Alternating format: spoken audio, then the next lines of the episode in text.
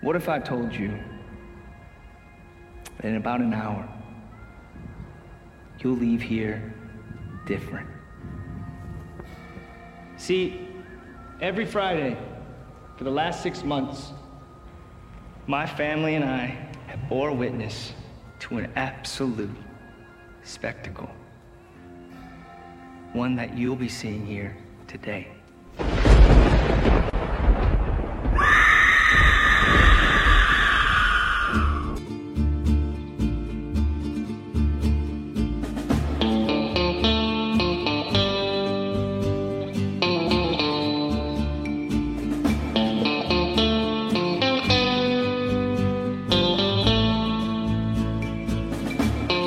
Chamando todos os seres dessa e de outra galáxia e suas namoradas pansexuais, apaixonados por equinos, ex-estrelas mirins implorando por um comeback, idiotas que acreditam ser o centro da jornada de herói, aquelas três meninas que juravam ter visto o ET de Vaginha, pessoas envolvidas na Operação Prato e Power Bottoms que se sentiram representados na tela de cinema. Sejam muito bem-vindos ao Esqueletos no Armário, o seu podcast de ufologia queer feito por três bestas atmosféricas mórbidas. Eu. que saco. Vocês perceberam que eu tava tentando não rir, lendo, sem, lendo direto sem respirar, né? Eu sou o Luiz. E o crime é impossível de acabar totalmente, porque a mente humana vem do macaco. Um animal, assassino. eu sou o Álvaro e eu estou muito feliz que fizeram um filme sobre o making off de Fenômeno. E eu sou o João e eu também engoliria todo o elenco desse filme. e hoje nós não olhamos para o céu. Ou melhor, nós olhamos e nos perguntamos: o que acontece quando você encara um cu extraterrestre e ele te encara de volta? o que acontece se você misturar o horror cósmico de Lovecraft com Tubarão do Spielberg? O niilismo de Neon Genesis Evangelion e o coração de Shyamalan com o carisma monumental da primeira e única estrela de cinema. Hoje a gente fala de espetáculo, Hoje a gente fala de um dos diretores e roteiristas mais talentosos do cinema atual e o que consideramos ser o seu melhor filme até o momento.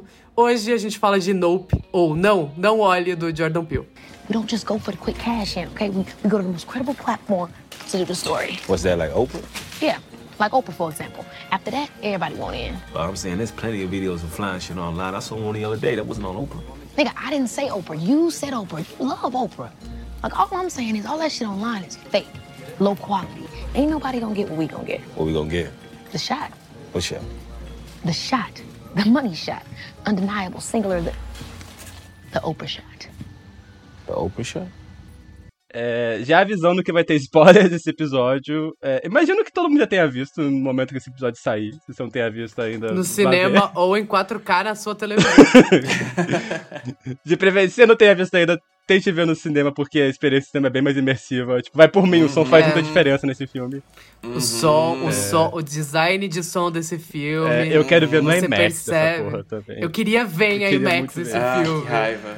Mas. Também porque, tipo, Pra comentar esse filme e as partes mais interessantes dele, a gente tem que falar qual que é o, o twist da história, né? Mas enfim. É, nós vamos acompanhar, primeiramente, esse grupo de irmãos. É, o pai faleceu esse recentemente. Esse grupo de esses dois irmãos, no caso. São sete. São sete irmãos. Mais de um já é um grupo, já é um coletivo, sabe? Então, Uma gangue. Essa gangue é... de irmãos. Esses dois irmãos, interpretados pela Kiki Palmer e pelo Daniel Kaluuya, que o pai deles é, morreu recentemente num acidente muito estranho, é, que é a cena inicial, que é uma cena que é super atmosférica já. É, essa cena inicial já dá o tom que, que coisas estranhas aconteceram no rancho que eles moram. E o, o negócio da família é que eles treinam cavalos que aparecem nos filmes. É, a gente percebe lá no começo que os dois eles se afastaram, né, com o tempo. Tipo, a gente percebe que Palmer e Daniel Kaluuya, eles é, não conversavam mais há muito tempo, mas não, é, não por razões que, sabe, que eles se dessem mal, inclusive eles têm uma dinâmica muito boa. Essa aproximação, o personagem Daniel Kaluuya começa a falar pra ela que ele sente que coisas estranhas estão acontecendo no rancho. Ele, logo de cara, começa a suspeitar de que algo está estranho no céu. E, para isso, tipo, ele começa a botar câmeras na casa, poder ver. Mas ele percebe que tem glitches de luz em certos momentos do dia. Não apenas de luz, mas tipo, o celular para de funcionar em alguns momentos. E ele tem certeza que isso está relacionado não só com a morte do pai dele, mas também com essa coisa estranha que ele sente que tem, tem no céu. Principalmente de noite, que ele vê, tipo, o vulto saindo e tudo mais. E paralelo a isso, é, numa região próxima, tem o personagem do Steven Yeun, que ele tinha sido um ator mirim no passado, nos anos 90. É, passou por uma tragédia bastante traumática é, do set de filmagem. E no momento presente ele tem esse. Não chega nem a ser um parque de diversão, na verdade. Tipo, meio que um. Um rancho, é um rancho. sabe? Com umas atividadezinhas que tem lá, umas, uns showzinhos de cavalo que volta e meia tem, pra quem o Daniel Kaluuya presta os cavalos de vez em quando, vende. E ele também está sentindo que tem algo de diferente naquela região, que ele sente que tem, tipo, uma presença estranha. É, logo no começo, logo de cara ele suspeita que são ETs. E ele decide que ele vai tentar transformar isso num, num show dentro do, do parque dele, né? Vai tentar lucrar em cima disso. E as consequências disso estão horrendas. Como o Luiz falou, é, esse é meio que unânime entre nós três que esse é o melhor filme do Jordan Peele. É... Eu gostei tanto dessa porra desse filme. Eu não eu imaginava que eu fosse gostar tanto assim, porque, tipo, o que tinha sido até agora, tipo, eu não tinha curtido muito, tipo, o trailer é vago, só que não de um jeito instigante, parece só vago. É, o título original Nope, pra mim, tipo, fiquei meio foda-se, sabe? tipo, tá. Ok, então, boa piada, vai dar um ótimo comentário no Letterboxd. E, sabe? Mas aí o filme saiu, tipo, tava vendo uma, uma reação, tá? Tava um frisson no ar com esse filme. Eu fiquei animado e eu vi, tipo. É sério, eu saí do cinema, eu tava com as costas duras, tanto fazer, tipo, força, sabe? Tão tenso que eu tava. Eu tava agarrado na cadeira, quase rasgando o estofado do Menina, sofá. eu saí do cinema e eu tomei duas baguetas de Dorflex, assim. Sorte da frequezinha, assim, porque as minhas costas, elas estavam assim, ó, arqueando pra trás, assim, tava rasgando meus. Os ossos tava rasgando a, a, a, pele, cara. Cara, eu saí andando igual o tropeço da família Adams, sabe? Tipo, igual o monstro Frankenstein, sabe? Eu saí andando igual o cu desse filme depois de engolir toda aquela galera. Aquele vídeo da, da a Kristen Stewart em Spencer, sabe? Eu vou fazer essa, eu vou fazer essa piada no esqueleto. Eu vou deixar esse tweet no esqueleto. O Jim Jacket depois de engolir toda aquela galera. Sabe, o multiverso dos prolapsos. Tivemos a bolha nos anos 80. Agora nós temos o Nope. Tivemos aquela tem coisa estranha no... no Fear Street 2, sabe? Sim. É, no Rodo 78 tem um prolapso lá na caverna também. É, é. Eu falando pra gente poder tomar cuidado com o que fala nesse podcast, porque eu quero ter emprego no futuro, e aqui falando desse tipo de coisa. Oito minutos de podcast, já estamos falando de Mas enfim, é... eu não esperava que esse filme fosse ser tão bom quando eu vi. Tipo, eu sabia que ia ser bom, porque eu geralmente gosto das coisas do Jordan Peele. É, mas, tipo, esse aqui foi. Foi outra coisa, sabe? Primeiro que eu sinto que ele. Eu sinto que esse é um filme mais maduro do Jordan Peele, tipo, no sentido de que dá pra perceber uma mudança dele em relação aos filmes. É, tanto no Corra quanto no Nós, é, que são dois filmes que eu gosto é, bastante, mas são dois filmes que o Jordan Peele ele sempre se apoia muito no roteiro e no que é verbalizado para poder passar a mensagem dele. É, tipo, são dois filmes que os personagens estão, tipo, verbalizando o tempo todo. Eles, que, eles basicamente falam qual é o tema do filme, eles falam qual é o, o tópico abordado. E nesse aqui é um filme que ele confia muito mais nas imagens, tipo, ele confia muito mais no visual para poder contar a história. É, e principalmente para um filme que eu sinto que a, ele consegue é, dosar melhor o humor, que é uma coisa que particularmente eu não gostei muito no Nós. Eu sinto que o humor é meio invasivo em alguns momentos. É, e eu sinto que esse aqui é tipo um filme que é bem mais tipo, dosado os três dele, sabe? Tipo, um filme que eu sinto que ele é. Os outros filmes dele sempre senti que perto do final dá um pouquinho de derrapado em algum momento, não sei. Esse aqui eu sinto que é bem mais, tipo, cadenciado ação toda. Eu tenho algumas questões, mas, tipo, é um filme que, tanto no discurso quanto na execução, acho fudido de bom, sabe? Até o momento é o meu filme favorito do ano. Acho que os dois vão concordar comigo também, né? Esquisito. Sim, é meu favorito do ano também é um filme que eu vejo que tá causando uma comoção no público. Tipo, tá, as pessoas são, tipo, é, abismadas com o visual final da criatura, com a forma como é abordada. É um filme que escondeu muito bem quais é que seriam uh, os desdobramentos da história. Tava todo mundo esperando que ia ser algo meio sinais. É, tipo, esses filmes de abdução alienígena, e no final, tipo, é outra vibe. Tipo, o filme tá mais próximo de Eu tava vendo o filme, tava todo mundo pensando, assim, ah, vai ser tipo sinais, só que o filme tem mais a ver com o ataque dos Hermes Malditos do que qualquer outra coisa, Sim. sabe? Gente, é o melhor filme de. É o melhor remake de Tubarão que a gente poderia ter Cara, tido. é Tipo, to- é Tubarão do É Spielberg. total, tipo, o final é igual, sabe? Igual, igual. Inclusive, assim, ó, tomamos no cu, né? Semana passada a gente fez um especial de sinais, assim, jurando que a gente tava fazendo alguma coisa. Sim. Assim, foda-se a gente, né? E foda-se eu. Mas enfim, né? Fuck my drag, sabe? É, tipo. Espero que vocês tenham gostado, pelo menos, sabe? Mas ainda envolve criaturas alienígenas, querendo ou não, só que não do jeito que a gente espera. E família. tipo, sabe? e É, família, sobre família também. sabe? É, o Velozes e Furiosos, eu não sei, eu não vi esses filmes. Os atores fazem essa piada frequentemente. Mas. É, ele capta uma coisa muito específica que geralmente filmes é, de ETs. Os bons filmes captam, que é esse deslumbramento e terror diante desse algo, que é uma coisa que você não consegue raciocinar direito. É, né, pra mim, particularmente, eu acho que os melhores filmes. Meus filmes favoritos de OVNI são os filmes que são menores, sabe? Não são essas coisas muito grandes. É, eu já comentei aqui no- em alguma matinê sobre o Gulf of Silence, que é um filme que é meio que um documentário falso sobre alienígenas. E ele capta uma sensação, tipo, ah, a gente não está sozinho no universo, só que a gente tem essa criatura, essas coisas que a gente não consegue explicar. Isso é fascinante, isso é aterrorizante, e é ainda mais aterrorizante porque a gente meio que não importa pra eles, sabe? Eles não ligam pra gente. Eles só existem aí e nós não somos importantes o suficiente pra eles, sabe? Esse filme sinto que vai, pega uma vibe parecida nesse quesito. E ele pega, esse, sei lá, ele consegue trabalhar tão bem deslumbramento em relação, tipo, a, a ideia de você encontrar vida alienígena, sabe? Tipo, é, é um tema que foi tão explorado no cinema, como falei, tipo, desde os anos 50 tem filmes de alienígenas, e parece até meio difícil a gente fazer algo novo nesse quesito. Mas ele faz algo tão interessante em relação, tipo, a, a gente tá diante de algo que é simplesmente inexplicável, justamente por causa disso é hipnotizante. É, a forma final do monstro, muitas pessoas falando que tem algo de Lovecraftiano, e é total, sabe? Essas coisas inexplicáveis. Você não consegue descrever aquela porra daquele monstro final, sabe?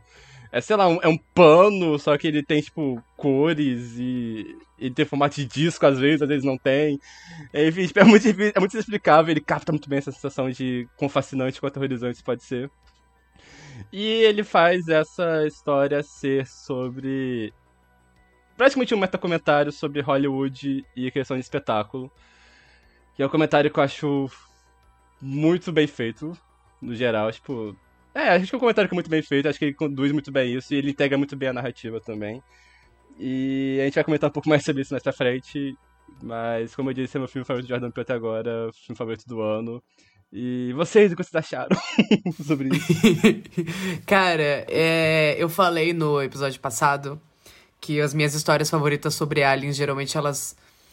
Eu acho que bons autores, eles entendem que as melhores histórias sobre aliens, elas não são necessariamente sobre os aliens, mas sobre a nossa relação com o fato de existirem aliens. Com a nossa relação com a revelação de que existe algo além daqui e que nós não somos especiais, sabe? E eu acho que esse filme ele capta muito bem todas essas sensações que pra mim torna filmes de Alien muito interessantes e que é algo que Sinais faz com muita força, que é algo que Fogo no Céu faz com muita força, que são filmes que a gente comentou semana passada. E tá, eu fiz aquela piadinha antes, mas eu acho que você, eu consigo enxergar muito de Sinais e Fogo no Céu nesse filme, é, em inspirações, tem coisas muito próximas ali do que o Jordan Peele faz, mas eu gosto que ele descamba pra outra co outras coisas ao longo do filme também. E esse filme, ele não poderia ser mais diferente do que eu esperava dele. É, é uma coisa que. Desde Maligno, eu não saía tão surpreso de uma sala de cinema. De, tipo, ter falado, caralho, isso aqui não era nada do que eu tava esperando, do que ia ser. E eu fiquei muito feliz com isso e eu acho esse filme muito. É realmente o melhor filme do Jordan Peele, exatamente por todos esses motivos que o Álvaro já pontuou, mas talvez seja o filme mais redondo dele, ainda que tenha algumas coisas sobrando no meio, mas eu acho que mesmo que não tá lá agregando narrativamente, eu acho que tá agregando tematicamente pro a- Não era dela que eu estava falando. Mas pode ser também. Falei- Coisa sobrando que não estou agregando narrativamente. Mas tá lá. E você está grato por ver a Barbie Ferreira na tela de cinema, sabe? Até, sei lá, daqui a cinco anos, sabe? mas, mas, enfim, mesmo coisas que não. É, talvez que, o, que a maior crítica que muitas pessoas estão tendo, coisas que não agregam narrativamente ao filme, eu acho que elas agregam tematicamente. Eu acho que talvez esse seja o filme mais bem pensado do Jordan Peele até agora. É, e mais metódico, e eu acho que é o melhor escrito dele também, porque eu acho que, tipo, é isso que o Álvaro falou. Ele pensou na metáfora, ele pensou no que ele queria dizer sobre, ele pensou no comentário, ele foi construindo a história em cima desse comentário, e eu acho que ele lapida tão, lapidou tão bem isso para não ficar óbvio o que ele tá querendo dizer. Ele, o comentário tá lá. Se você quiser, tipo, assistir o filme e ignorar o comentário né, no caso, não prestar atenção em nada do que você tá assistindo, você consegue abstrair do que você tá assistindo e só se divertir com um filme maluco de Alien. Mas ao mesmo tempo, se você, tipo, tiver lá assistindo o filme com.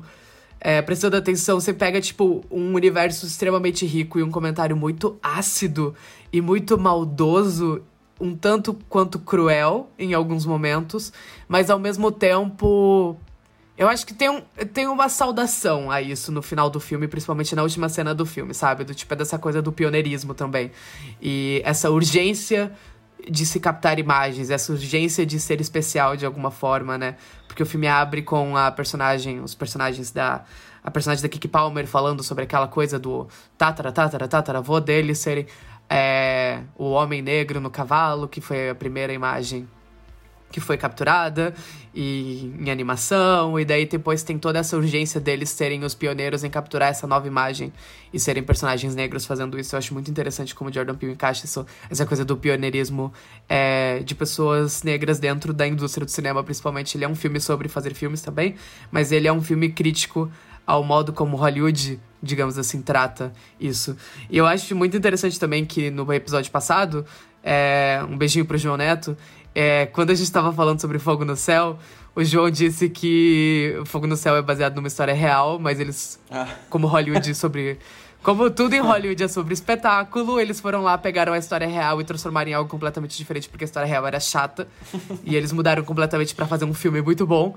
E é interessante até porque, tipo, mesmo que a gente tenha tomado no cu achando que esse filme ia ser sinais, ele não é sinais, ele era tubarão. Eu acho que ainda a gente acertou um pouquinho no, nas temáticas que a gente tava tentando. que a gente achou que esse filme ia abordar. E eu acho ele muito redondinho, eu não acho ele mastigado. Isso eu gostei muito, porque é um ponto dos outros filmes do Jordan Peele. Eu gosto muito que o Jordan Peele ele constrói muito bem os universos dele, ele, ele verbaliza muito bem os universos dele. Só que ele sempre pede de você um pouco de suspensão de descrença demais no terceiro ato, sabe? Ele sempre pede de você um pouco de abrir mão das, da lógica interna do filme para você ter a catarse final que os filmes dele precisam. Ele faz um pouco disso nesse também, porque se você for analisar o plano dos personagens não faz sentido nenhum, mas ao mesmo tempo não é para fazer sentido, é só para ser legal, sabe? E só que eu acho que nesse filme especificamente tá muito polido o texto dele, assim, porque ele, ele realmente consegue transitar entre 90 gêneros diferentes dentro desse filme. Ele consegue ser muito engraçado, como ele consegue ser muito sério, como ele consegue ser muito assustador. É, eu tava muito tenso na sala de cinema, como ele consegue ter um senso de urgência e aventura e ele consegue ser emocionante, sabe? Tipo, no final, você começa, tipo, realmente ficar muito emocionado por aquelas relações, assim, principalmente que elas vão sendo criadas ao longo do filme. É o trabalho mais maduro do Jordan Peele até aqui, para mim é, tipo, o trabalho... É muito foda ver como ele já era um autor muito bom, Sabe, tipo, ele não teve uma sorte de principiante, que é o que acontece com muitos diretores, sabe? Eles mandam uma parada muito foda no começo da carreira e somem. Não é uma sorte de principiante, ele mostra isso nesse filme. Mas ao mesmo tempo dá pra ver, tipo, a evolução dele como autor. E como ele tá encontrando a voz dele com mais força sem precisar ser didático, sabe? E é legal ver como ele tem carta branca para fazer o que ele quiser sabe? Tipo, a partir de agora. E eu espero que esse filme dê, tipo, muito boa, porque eu quero. Sim, não aprendi nada com o filme, não aprendi nada com o filme. Eu quero que eles deem, assim, bilhões, de centenas de bilhões de dólares na mão desse homem, porque eu quero ver o que ele vai fazer em sequência, sabe? Não aprendi nada com a edição desse filme. Foda-se. Foda-se o baixo orçamento. Eu quero, eu quero ver. O que, se o Jordan Peele consegue fazer isso aqui, eu quero ver o que ele consegue fazer com mais. E, e eu espero que não seja um filme de super-herói. Ah, hum, sim. É... Nossa, esse filme é real a melhor coisa que o Jordan Peele poderia ter feito depois de nós. E depois de Get Out, né? Tipo, esse terceiro filme da carreira dele. Porque é engraçado, desde que eu assisti ele e daí eu entrei em contato com outras pessoas que tinham assistido e a gente conversou um pouquinho. E eu vi um pouco, dei uma sondada na internet também. É engraçado ver, é, tipo, como a reação das pessoas em relação ao o que elas esperam de um filme do Jordan Peele. Eu ouvi gente falando que esse filme não parecia tanto com, com um filme do Jordan Peele. Eu ouvi gente perguntando, tipo, tá, mas esse filme é sobre o quê? E eu acho que por isso eles ficaram meio frustrados. Tipo, acho que justamente por, pelo texto dele tá tão polido aqui e não tá tão didático, acho que pegou um pouco a galera de surpresa e eu gosto disso. Porque mostra um crescimento muito claro, assim, na, na, na, escrita dele. E o emborrecimento da população também, né? Exatamente. O analfabetismo funcional. O filme abre com uma frase, o filme abre com um quote sobre espetáculo e as pessoas, yeah. sabe? Tipo, o filme inteiro é. Pois é. Abre, eles... tem, um, tem um letreiro na tela te dizendo sobre o que é o que você vai assistir. Tipo, o interior do monstro parece o interior da câmera que aparece no começo. Sim, ah, é, tipo, é bem É, a galera realmente não. Não sei, sabe? Mas é engraçado porque. Como é que pode esse filme ser tão rico? Eu vi esse filme, sei lá, já faz duas semanas, não sei. Duas, uma semana. Vai fazer duas semanas. E eu não consegui parar de pensar nele esse tempo todo. Eu revi antes de ontem, eu acho. Eu botei meus irmãos para assistir. E foi uma experiência muito legal ver outras pessoas assistindo pela primeira vez e meio que revivendo a minha própria experiência e também pegando coisas que eu não tinha pegado na primeira, o que mostra que esse filme é muito, muito, muito, muito bem escrito e muito bem pensado. Tipo, tem coisa lá que eu eu tava assistindo, eu tava assim boca aberta, tipo, caralho, Jordan Peele, é verdade, sabe? Mas é, esse filme é real o meu favorito dele até então. É, eu gosto muito da escala que ele toma aqui, ao mesmo tempo que ele ainda mantém um filme contido. O filme é basicamente. É só aquele rancho, sabe? É só aquela serra ali, sabe? Aquela área. Mas ainda assim tem aquela sensação de grandeza. Esse filme é muito grandioso em vários aspectos ele também consegue ser muito introspectivo. Eu gosto da maneira que a coisa vai escalando a cada ato, eu gosto da maneira que ele vai contando essa história, eu gosto de quão inusitado é os elementos que ele usa para contar essa história. Tipo, se você for pesquisar no Twitter, vocês podem achar facilmente um tweet de 2014 do Jordan Peele falando, tipo, ah, eu sonhei que um chimpanzé enlouquecia, sabe, atacava e depois ele vinha até a mim de maneira amigável. E você para, para pensar, tipo, caralho, ele teve esse pesadelo oito anos atrás. E ele conseguiu transformar esse pesadelo num filme sobre aliens. como, foi que, como foi que os neurônios dele, sabe, ligou isso com isso? É muito, é muito interessante, real, ver o crescimento do Jordan Peele é, nesse filme. Uh, não apenas como roteirista, eu, gosto, eu, eu adoro muito a, a escrita do Jordan Peele, até entre os defeitos dela nos outros filmes, até nesse talvez, mas é, também o crescimento dele como diretor. Ele tem um domínio absurdo da câmera e aqui nesse filme, por se tratar também sobre isso, eu acho que tem toma uma, uma escala maior nesse sentido. A direção dele nesse filme é muito precisa.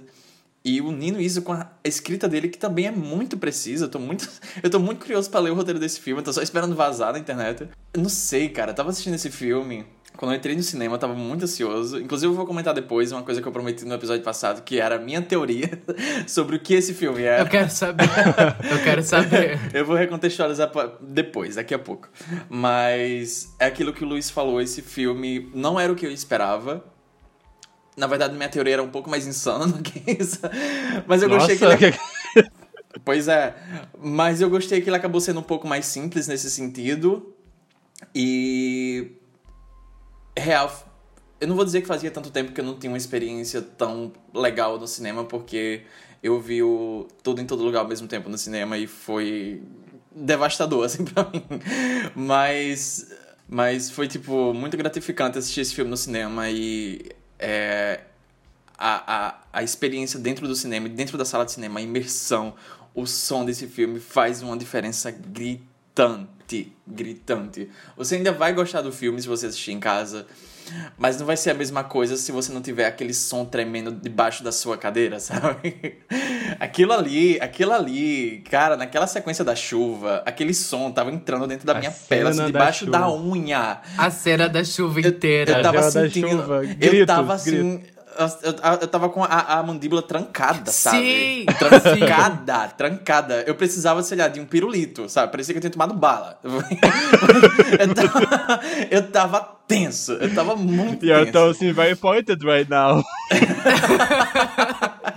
Cara, é, é muito surreal o que ele faz com toda essa sequência. Tipo, é o, é o meu segmento favorito do filme.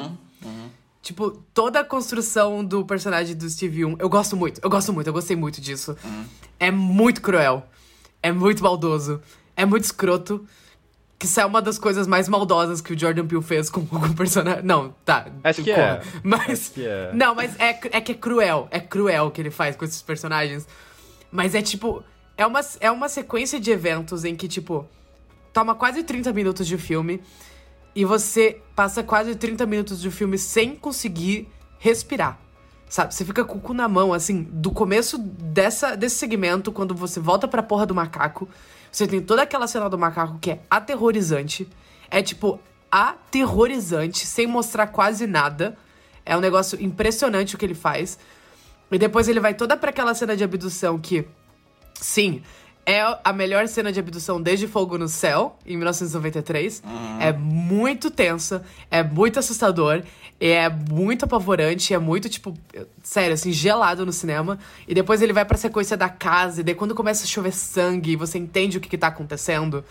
E depois a nave se vai se movendo e para em cima da, da, do carro do Daniel Kaluuya e ele olha pra fora e daí só dá aquele relâmpago Ele e fala, você "Nope", vê o... e ele fecha a Não, porta. e ele faz...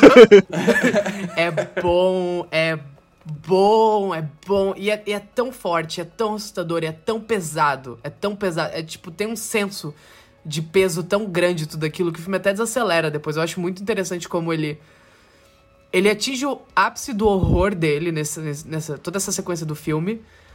E depois ele até desacelera pra, tipo, ir muito mais pra um tom de aventura. E eu acho muito esperto dele fazer isso, porque eu acho que talvez ele não conseguisse chegar no nível de absurdo que ele chega em, chega em toda aquela sequência, sabe? O nível de horror que ele chega em toda aquela sequência. Então ele realmente parte mais pra uma aventura é, que é muito tensa ainda, um terceiro ato que você também não consegue respirar assistindo, mas ele tem um tom muito mais aventuresco do que de é horror, mesmo, do é que o aquele mesmo do macete filme. do, Spielberg em, em Tubarão. É o mesmo macete, é, é a mesma Sim. estrutura ali.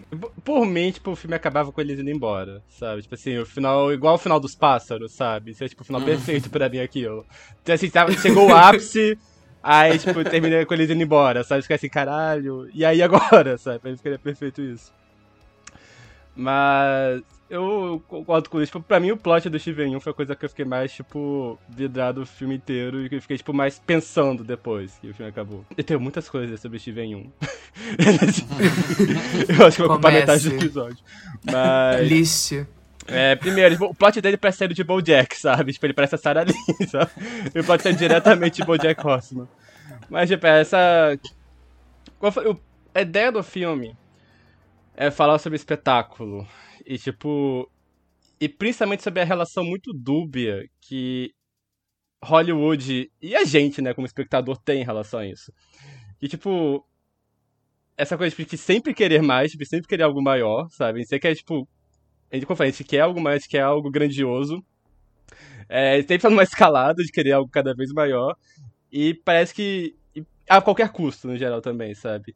E por isso eu acho muito interessante que o filme todo vai centrar nesses personagens que também que as margens disso, sabe? Tipo, é, são os irmãos que criam cavalos que aparecem nos filmes. Tipo, eles são uma figura parte essencial desse processo, mas eles não são, tipo. Ninguém fica famoso com isso, sabe? Ninguém para na rua pra pessoa que treina cavalo que aparece em filme, sabe? Eles fazem parte desse processo, só que eles não são, tipo, os atos principais disso.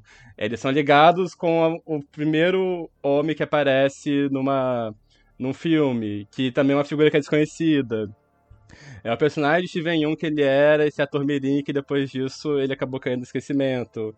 É, e eu acho muito significativo também, tipo, que os capítulos que o filme é dividido tem os nomes dos animais que aparecem na história. É, porque, tipo, os animais também fazem parte desse espetáculo, de certa forma, né? Tipo, são figuras essenciais a isso. São explorados, né? Tipo, eu acho que tem essa questão da exploração do animal e a, co a coisa de você colocar um animal selvagem em uma situação de risco. Isso começa logo no, no, no cavalo dando um chute na câmera no começo do filme, É sabe? que é um animal domesticado ainda, tipo, o cavalo, né? Tipo, ele Sim, teve uma coisa, aham. ele teve um lapso que ele atacou. E como eles escolhem, tipo, focar em cavalos, eu não consegui parar de pensar naquela história de que quando foram fazer Ben-Hur, aquele filme lá do Charlton Heston, dos anos 40, 50, eu acho, não lembro. É, na cena das bigas, aquela famosa cena das bigas, tipo, tem uma, uma história famosa de que morreram mais de 100 cavalos pra poder fazer aquela cena, sabe? Tipo, eu fiquei o tempo todo pensando nessa história, vendo isso. Que é muito sobre, tipo, o que afinal de contas tá ficando pelo caminho de tentar construir um espetáculo. E querendo ou não, tipo, você. Você está querendo isso, sabe? Nós somos parte disso, nós estamos vendo isso, nós queremos ver isso, sabe? A gente tá no cinema porque a gente quer ver isso também. E eu sinto que ele aborda de um jeito que, ao mesmo tempo que ele tá criticando, ele não tá te dando o dedo na cara, sabe? Tipo, não tá. Eu sinto que ele não tá, tipo, te culpando porque ele sabe o lugar dele nisso também, que ele faz parte disso também. E ele, querendo ou não, no final, te proporciona isso também, ele acaba te dando um espetáculo, no final das contas. E. Só que a personagem de Venho ficou o tempo todo pensando nele. E como ele falou, tipo, é a coisa mais cruel do filme Jordan Peele.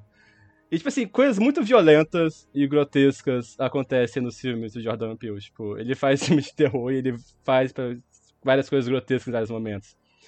Mas você para pra ver, tipo, desde o Corra, tipo... É, quando coisas horríveis acontecem com perso- pessoas inocentes ou pessoas comuns sem a ver com isso, são coisas que são off-screen, tipo, ah, os personagens que sofrem aquela cirurgia do Corra. É, tipo, são pessoas inocentes, só que a gente não vê a cirurgia acontecendo neles, a gente não vê eles arrancando o cérebro deles e coisa do tipo. Mas a gente só sabe o que aconteceu. E quando ele mostra as coisas horríveis acontecendo, geralmente ou com personagens que são os vilões, ou é com gente que não é muito carismática, gente que não presta, sabe? Tipo, a família da Elizabeth Moss no, no Nós, sabe? Tipo, que eles não são os vilões, mas eles não são carismáticos, você não se importa com eles, sabe? Tipo assim, eles mereceram, sabe? E o Steven Yeun, tipo, ele tá num lugar muito curioso, porque, tipo, por mais que ele tenha uma postura, às vezes, que pareça meio, tipo, o prefeito de Tubarão, sabe? Ele não é um vilão, sabe? Tipo, e o filme faz questão de frisar que ele também é uma vítima nessa sessão toda. Porque ele passou por aquela sessão toda traumática e tudo mais. E o que acontece com ele é tão horrível, tipo... Ele, a família dele inteira são engolidos por um ser espacial que não só come eles, como cospe os restos em cima da casa dos outros, sabe? Tipo, é horrível essa cena. E eles fazem questão de mostrar o esôfago do bicho e eles se mexendo lá dentro, o que torna tudo ainda pior. é horrível essa cena. E. Eu fiquei tentando assim, nossa, mas tipo. O Jordan Peele nunca é mean spirited desse jeito, sabe? Tipo, é maldoso isso, sabe? Tipo. E eu não sei, eu eu tava conversando com isso com o Luiz e com o João depois que acabou o filme, tipo, que até hoje eu não sei minha conclusão direito sobre o que pensar sobre, sobre esse plot. Porque, assim, porque é muito bem feito, tipo, eu entendo a plot do filme, só que eu, eu muitos sentimentos intensos. E principalmente em relação é, acontece com a personagem é, que é desfigurada. Que, tipo, no, durante o ataque do macaco, ele desfigura uma das crianças que tá lá. É, no começo você tem- acha que ela morreu, só que depois, tipo, ela aparece e a gente vê aquelas coisas seguradas e tudo mais. E ela também é uma das figuras que é engolida pelo. pelo. pelo. Como é mesmo o nome dele? É, é, é Jean É, Jacket? Jaqueta Jacket. jeans. É, Jaqueta jeans. é jaqueta jeans, ela é engolida por ele também. E depois a gente vê só, tipo, a cadeira de rodas dela cuspida em cima do telhado, sabe? Que é uma coisa que é horrível. Eu fiquei muito mal com isso, eu fiquei genuinamente mal com isso. Aham. Tipo, ou por uma semana eu fiquei mal com essa situação toda. E eu fiquei também me perguntar por que eu fiquei tão mal com isso. Porque, tipo, ela não é uma personagem, tipo, grande, sabe? Ela mal tem falas, a gente só vê ela de relance. E aí, isso que eu falei, tipo, o Peele, ele, eu achei maldoso. Tipo, ele não é cruel assim com pessoas inocentes no geral. E durante as entrevistas pra esse filme, ele comentou algo do tipo que quando vai fazer filme de terror com pessoas negras, tem que tomar cuidado pra experiência não ser retraumatizante, sabe? Tipo, pra não transformar dor de pessoas negras em espetáculo, né? E primeiro que esse primeiro mostra que ele tem muita consciência do monstro que ele jogou no mundo quando ele lançou Corra, que isso gerou tipo essa sequência de filmes que querem imitar ele, mas final das contas é só a gente negra sofrendo durante duas horas seguidas. Mas ao mesmo tempo eu fiquei o tempo todo tipo, tá, você não quer fazer uma experiência traumatizante para as pessoas negras, né, pros personagens. Mas tá sendo. Mas eu não acho que esse filme é muito caridoso com uma pessoa deficiente, sabe? Para das contas. Eu fiquei meio, tipo. Uma posição meio. dual, digamos assim, sabe? Tipo. O, o que você, o que você quer que eu faça com isso, sabe? Sabe? Tipo, Jordan Peele presenteia fãs com câncer, sabe? É isso. E ela pensa, acho que coitado tá a ver com isso, sabe? Ela só tava lá, tadinha, sabe? Ela já não sofreu o suficiente, deixa a garota em paz, sabe? E, tipo, eu entendo qual é a propósito disso pro, pro tema, sabe? De mostrar que, tipo, as pessoas estão literalmente sendo engolidas pelo espetáculo que elas estão construindo, de certa forma, sabe?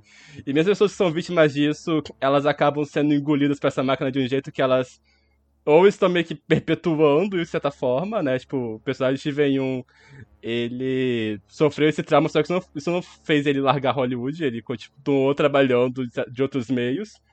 Ele continuou numa ascensão que ele ia aumentar cada vez mais. O filme é bastante simpático com ele nesse quesito também, porque o filme não tá, tipo, colocando ele como sendo responsável, coisa do tipo, ele só não sabia o que iria acontecer mesmo. Embora como sendo questionável colocar ele colocar, tipo, o, ca o cavalo para morrer, basicamente, sabe? Tipo, esse ponto eles colocam sendo questionável. Cara, eu tenho o ponto que eu acho que essa sequência inteira ela é sobre responsabilidade. Tipo, ela é sobre irresponsabilidade e responsabilidade, no caso, sabe? Porque o que eu sinto, mas é parte da minha interpretação de todo esse plot do Steven Yeun e o porquê dele estar dentro do filme, né? Eu acho que ele faz muitos simbolismos visuais dentro, tipo, você observar, tipo, o abajur que tá na frente do Gordy quando ele tá olhando, quando ele vê o Steve embaixo da, embaixo da mesa, quando ele é criança, é, é igual a, o Alien, a forma do Alien, sabe? É, e tem toda essa questão do, do sapato que ficou virado para cima, então é muita essa coisa de sinais que a pessoa vai tendo ao longo da vida dela e tal. E quando o macaco chega, tipo, de forma amigável para ele, ele não tá olhando nos olhos do macaco porque tem um pano da, da mesa na frente. E o macaco estica a mão por baixo do pano, antes de tomar o tiro. Então tem, tipo, esses códigos visuais que é construído pro, que o filme, pro twist que o filme vai ter depois, que eu acho muito interessante do filme fazer. Não está necessariamente dentro da narrativa do filme isso ter uma importância pro twist do filme, mas ao mesmo tempo é legal que o, o Jordan Peele ele faz foreshadowing com isso, sabe? E toda a questão do adultos colocando é, animais é, e pessoas em risco e animais em situação de estresse para gerar espetáculo, sabe? para gerar isso. Então, tipo, tem essa coisa do tipo do macaco que ele era usado lá e ele surtou, ele matou todo mundo. O personagem do matou todo mundo, desfigurou a menina. O personagem do Steve Young ser a única pessoa que tá saindo do elenco até sair intacta daquela situação toda. E ao mesmo tempo ele nunca ter conseguido é, deixar isso para trás ao longo da vida dele, a, a, nível de ter construído praticamente um altar pro trauma dele, na casa dele, sabe? E explorar isso também, que ele fala que ele o pessoal paga para ver. Ele deixa as pessoas irem no altar dele pro pior dia da vida dele, sabe? Porque é a forma que ele achou de sobreviver em cima disso. E, e tem, quando tem a cena do macaco e corta pra ele, ele tá olhando pro nada quase que com um sorriso no rosto. Porque, de certa forma, aquilo torna ele especial, sabe? É um pouco é cruel, é triste. É triste, porque você para pra pensar nessas pessoas que passaram por traumas horríveis e tem essa coisa de, tipo, a desfiguração também. Uh, como, sabe, vira e mexe, parece um programa de televisão explorando esses traumas dessas pessoas, sabe? Você já viu alguma entrevista com uma pessoa desfigurada é, na sua vida? Você tá lembrando dessa pessoa agora. Você ouviu Fantástico, toda a história de como ela foi desfigurada. Isso, Fantástico, sabe? sabe? Tipo. Vale a pena colocar o parênteses aqui, que depois que eu vi o filme, um amigo me informou muito pro meu horror que essa personagem ela foi inspirada no caso real. Tipo, uma mulher que foi na Oprah falar, tipo, ela foi segurada por um macaco. E, e vocês procurarem, tipo, o visual dela é igual, tipo, aquele pano na cabeça. É, com o véu o e, tal. e tal. E por isso que eu fiquei achei tão estranho isso, porque, tipo, não basta a personagem ter sofrido muito, ela ainda foi inspirada numa pessoa real, sabe? Tipo, e ela acaba desse jeito. Por isso eu fiquei assim, era necessário, é, é, tipo, eu não sei se era necessário, mas para mim funciona exatamente por causar esse sentimento horrível, não, sim, sabe? É. Tipo, é um, é um filme de terror, no fim é das um, contas. É um sentimento muito, tipo. É estranho, sabe? Eu não tô dizendo que o filme é ruim por causa disso, mas, tipo, não, me causou sim, sensações total. contraditórias. Eu fiquei, tipo assim, hum. Uh -huh. Sabe? Tá. Much you think about, sabe? mas, mas onde eu queria chegar que eu acho que, tipo, é muito interessante toda essa trama, porque ela é exatamente isso. Tipo, o personagem de Steve Young, essa mulher, eles são crianças que foram expostas a um animal. E tipo, tá, era um animal domesticado, mas, porra, é um macaco. É imprevisível. Você não sabe o que, que um animal vai fazer e o nível de estresse que um animal aguenta, porque ele não é igual um ser humano. Se um ser humano já não aguenta um nível X de estresse sem surtar, Você imagina um animal. Então eles foram colocados nessa, Macaco, nessa situação de. assassino, sabe? Um macaco, uma mente assassina. E ele passou por esse trauma, essa menina passou por esse trauma. Eu acho muito interessante como ele constrói ela visualmente também, porque ela tá usando uma camiseta com o rosto dela de Ah, criança, eu fiquei sabe? Tão, eu fiquei tão mal com isso. É, é triste, é triste. Você vê que tanto o Steve Young quanto ela passaram a vida inteira deles em cima dessa, daquele dia, sabe? Eles nunca saíram daquele dia. E ao mesmo tempo, o Steve Young, ele é o personagem que ele acha que ele é o protagonista do filme de Alien. Ele acha que ele, ele, ele tem a jornada do herói, se você for ver. Ele, todo o segmento dele do filme monta ele como o personagem da jornada do herói. Todos os sinais estão lá. Ele é o idiota que achava que era o protagonista da história. Então ele submete, ele tenta pegar essa situação de um animal selvagem que ele descobriu a existência, é, enquanto ele tá explorando outros animais selvagens, dando os cavalos pro alien comer. E ele irresponsavelmente tá colocando todas essas pessoas inocentes, a família dele, essa outra pessoa da vida dele que passou pelo mesmo trauma que ele, em risco por vaidade. E só que não é tipo, o filme, eu não acho que o filme julga ele por isso, eu acho que o filme é um pouco do tipo, que merda, sabe? Isso acontece. Nós vivemos numa sociedade.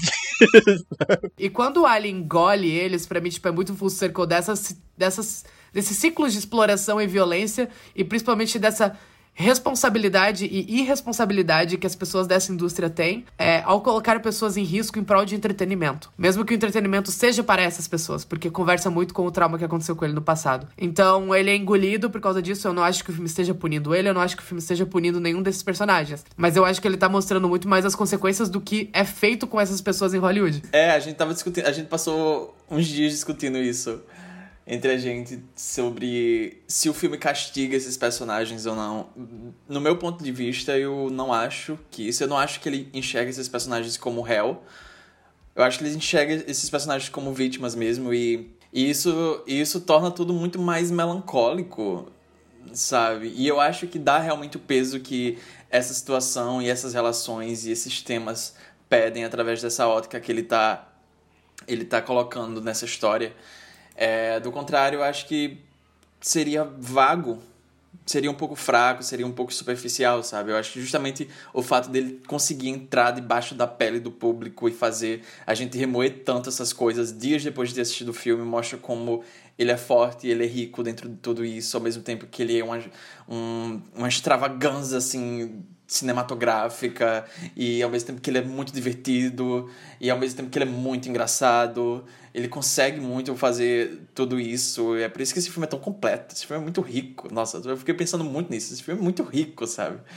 É, e é e tava, tava prestando atenção muito dessa segunda vez que eu tava assistindo o filme e comparando com a primeira vez que eu tava que eu tava vendo. E a construção desse filme é real excelente, assim. Esse filme tem duas horas e, sei lá, 15.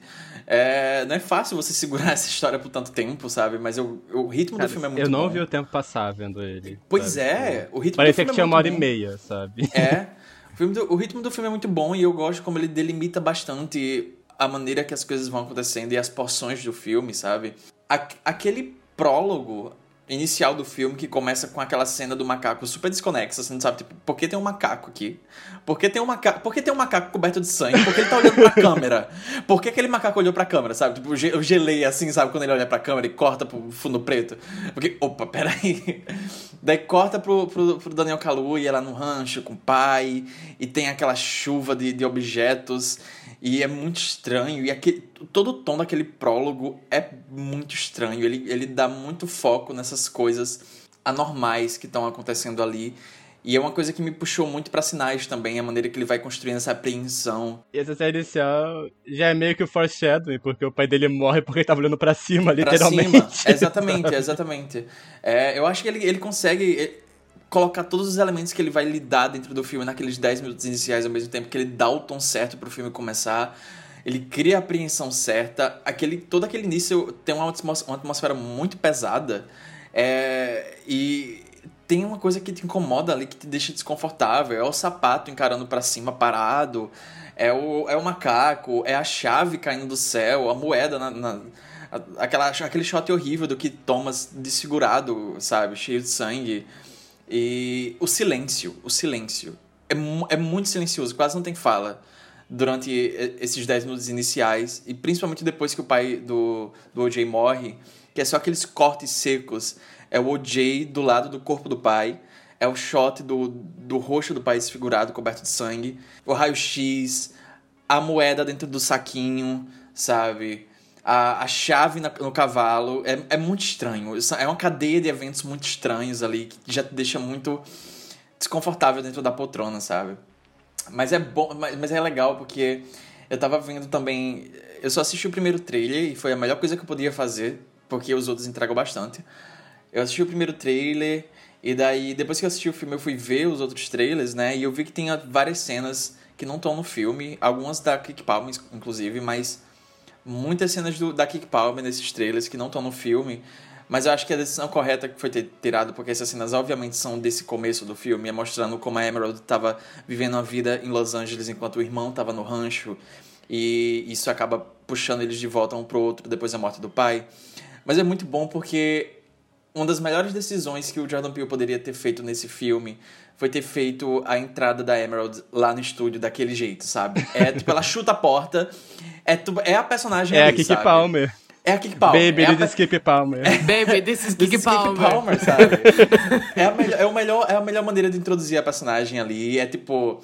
Eu gosto muito como ele introduz os personagens nesse filme, principalmente os dois irmãos. Eu acho que dá, você já conhece os dois irmãos através da maneira que eles são introduzidos ali.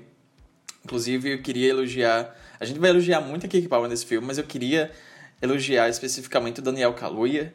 É, eu vi gente falando que o Daniel Kaluuya tá meio que interpretando o mesmo personagem introspectivo que ele tá fazendo em outros filmes, inclusive no Nossa. Get Out. Eu não acho isso. Eu gostei muito. Burra. Eu gostei muito da atuação de- dele nesse filme, porque na primeira a linguagem corporal do OJ é muito específica. Ele tem essa ele esse estranhamento social, sabe? Ele não sabe muito bem como lidar com pessoas. E desde a primeira cena que ele aparece, você já nota, você meio que já conhece esse personagem. Você vê que ele tem meio que o peso do mundo nos ombros, sabe? Ele tá lá cuidando do rancho com o pai, e tá tendo esse risco do, deles terem que vender o rancho, eles estão vendendo os cavalos, eles não estão tendo muito dinheiro, muitas oportunidades. Ah, e não estão usando mais cavalo real em Hollywood, sabe? Então estão usando CGI, tá tendo essa crise. E você meio que já conhece o personagem a partir disso aí, nas primeiras cenas que ele aparece, sabe? É, Eu achei muito, muito legal isso. Eu não tô vendo tanta gente comentando sobre o Daniel Kaluuya. Então eu queria deixar esse parênteses aqui. Mas, restante a isso, eu, eu, eu eu acho muito legal ele ter ancorado o filme nesses dois personagens, que são esses dois irmãos.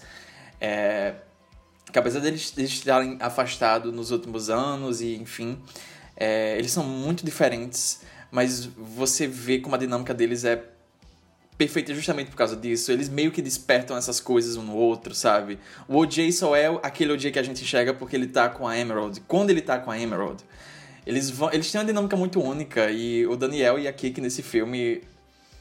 Porra, muito boa! Muito boa! Não, e é surpreendente, porque eles estão em, em, tipo, tons completamente. Os personagens têm tons completamente diferentes. Sim. É, mas ao mesmo tempo, a química deles é boa e você consegue entender como eles são meio que dois lados da mesma moeda.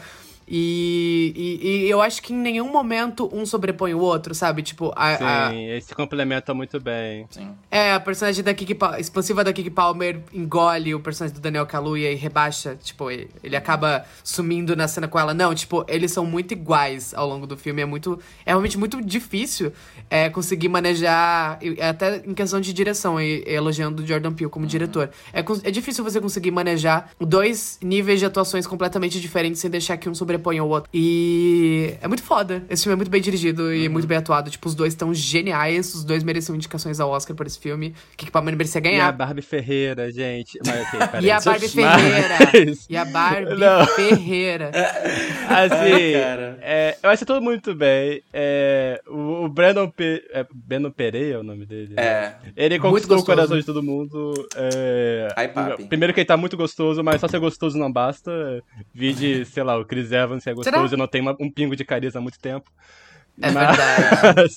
Você tem ele, ele é muito carismático, sabe? Ele não, pensa- ele não tem muita personalidade, além de ser, tipo, o cara da tecnologia, só que ele é muito carismático, sabe? Tipo, ele tá em tela, você fica feliz que ele tá lá, sabe? Tipo, ele é muito bom. É um, person é um personagem que, inclusive, ele foi crescido no filme por causa do Brandon Pereira. Ele seria menor, ele Sim. morreria no final.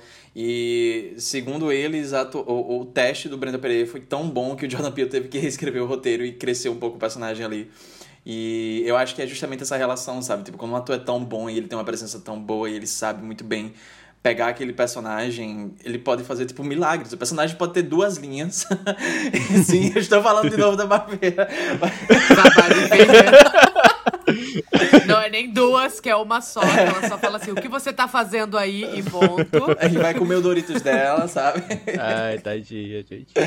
Ai, Mas cara. ele tá, ele tá. Ele é um personagem que você falou, é muito pequeno, sabe? Tipo, ele é um cara que entrega câmeras e ele é meio bisbilhoteiro. Só que, tipo, o Breno Pereira ele é muito carismático, sabe? Tipo, ele consegue fazer você se portar com ele, mesmo ele falando aquelas teorias estranhas de ET e tudo mais, sabe? Dá, dá muito certo.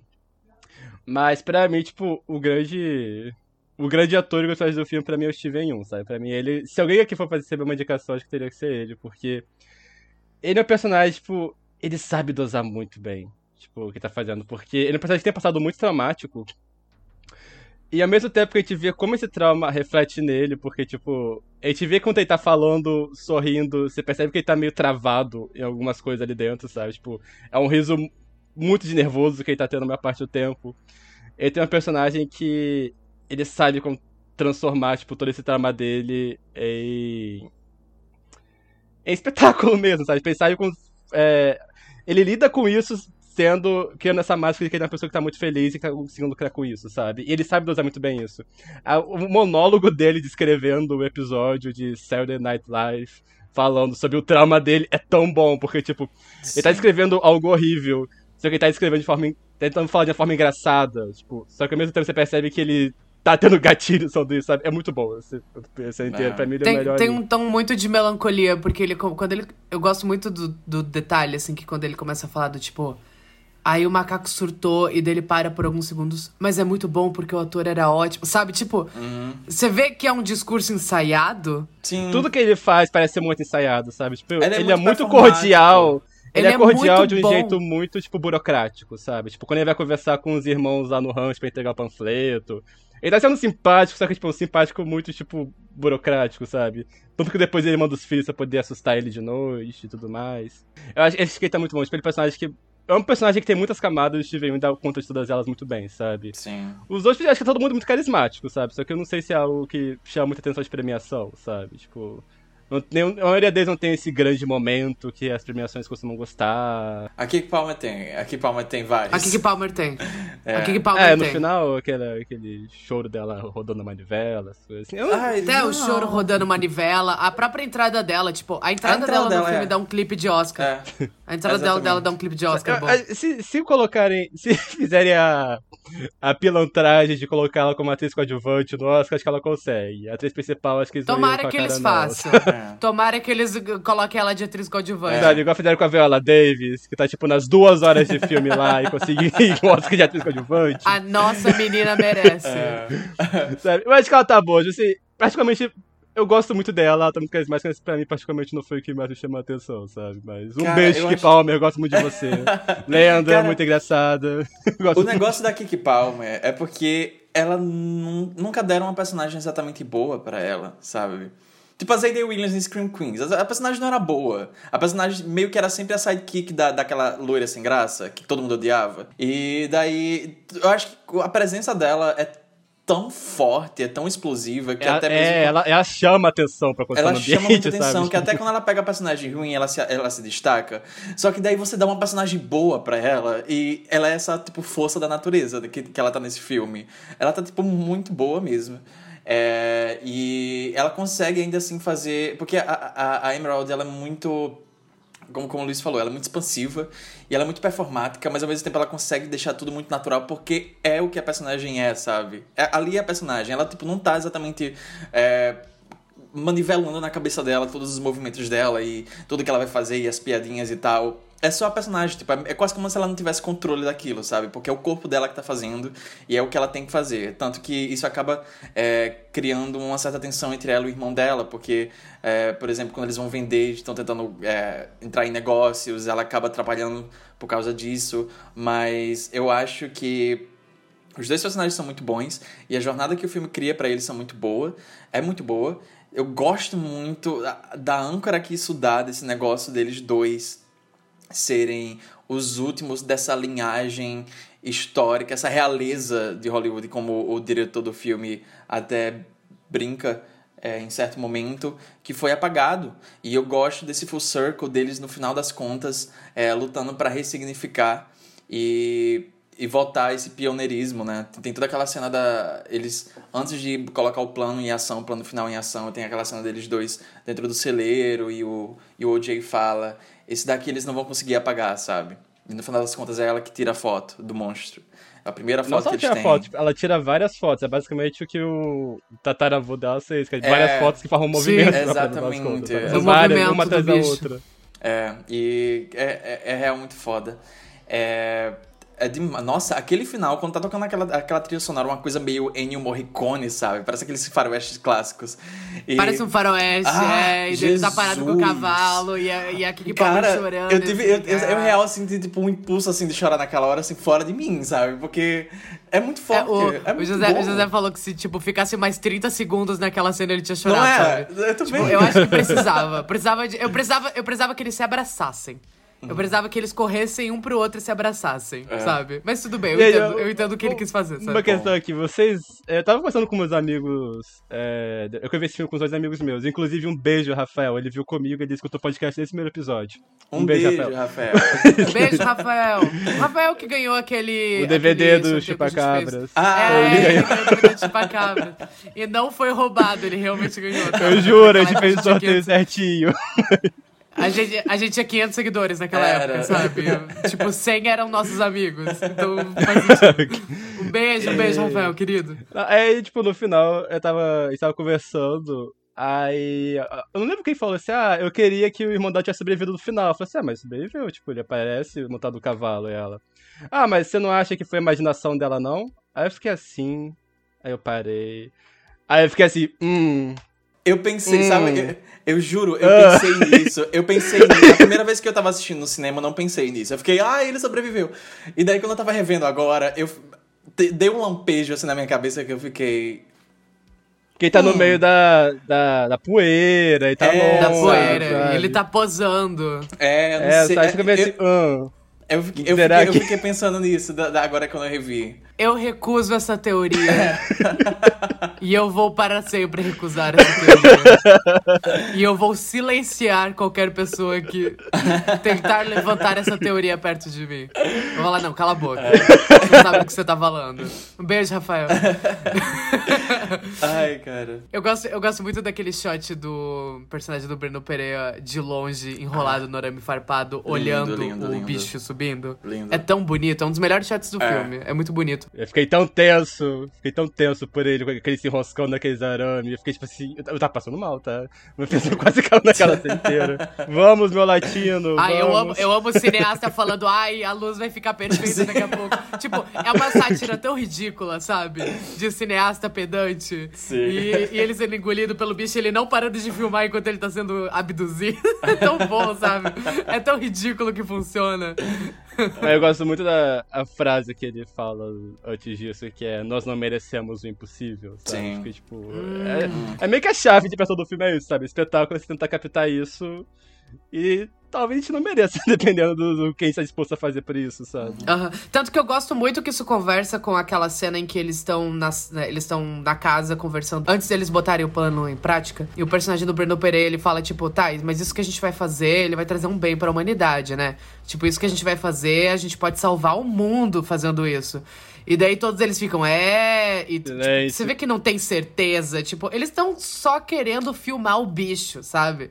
Tipo, é o pra mostrar. E um detalhe que eu adoro nessa cena é que, tipo, eles estão montando o plano em cima de um mapa.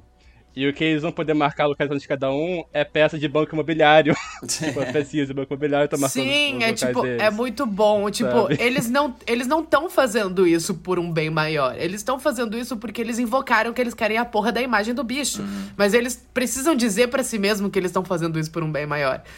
E eu acho tão interessante do Jordan Peele botar, tipo, os personagens não como talvez os heróis de um filme de Alien, mas, tipo, eles realmente estão explorando, eles estão botando a vida deles em risco pra explorar aquela situação que já virou um circo ainda maior por causa da irresponsabilidade do Steve Yu, sabe? Tipo, Eles não são tão diferentes assim do Steven 1, se vai parecer. Ah, eles não eles são, não e são. eles estão trazendo mais gente, tem mais gente vindo, e daí chega a cara do TMZ, e daí começa a aparecer repórter, e daí todo mundo começa a ir na cidade, e começa a ter um perigo do caralho, porque quanto mais gente na cidade tem, mais o bicho vai comer, sabe?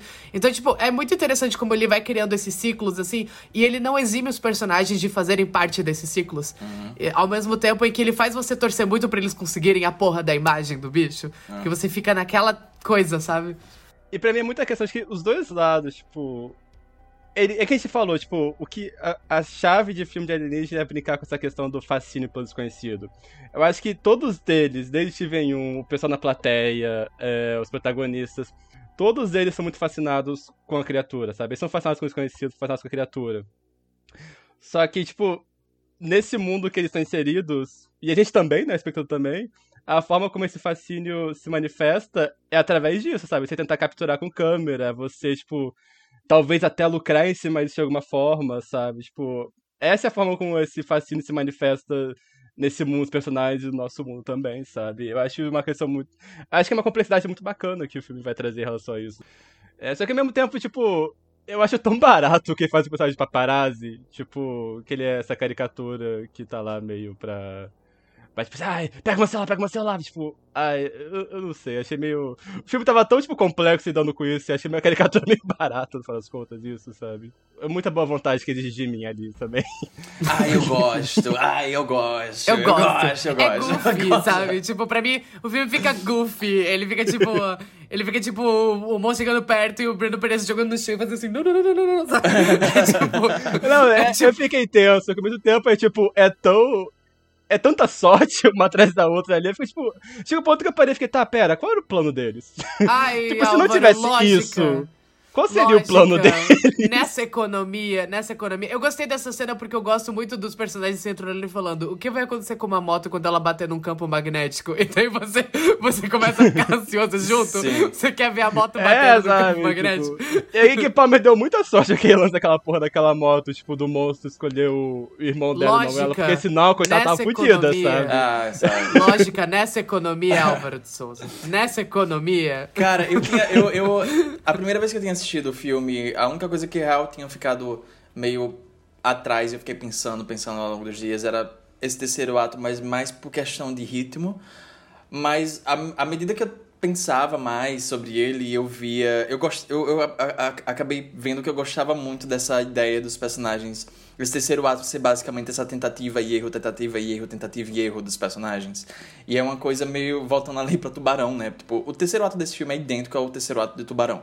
Tem aquele evento horroroso, aquele ápice do terror no segundo ato, e tem os personagens se reunindo e vamos caçar a fera, vamos caçar a besta, e daí é basicamente isso. Tem aquele momento introspectivo no Tubarão, é a cena dos, dos três personagens bebendo no, no- dentro do barco durante a noite, antes de- do dia amanhecer, e aqui em Nope é os personagens né, jantando, e tem a cena que o Luiz eh, mencionou.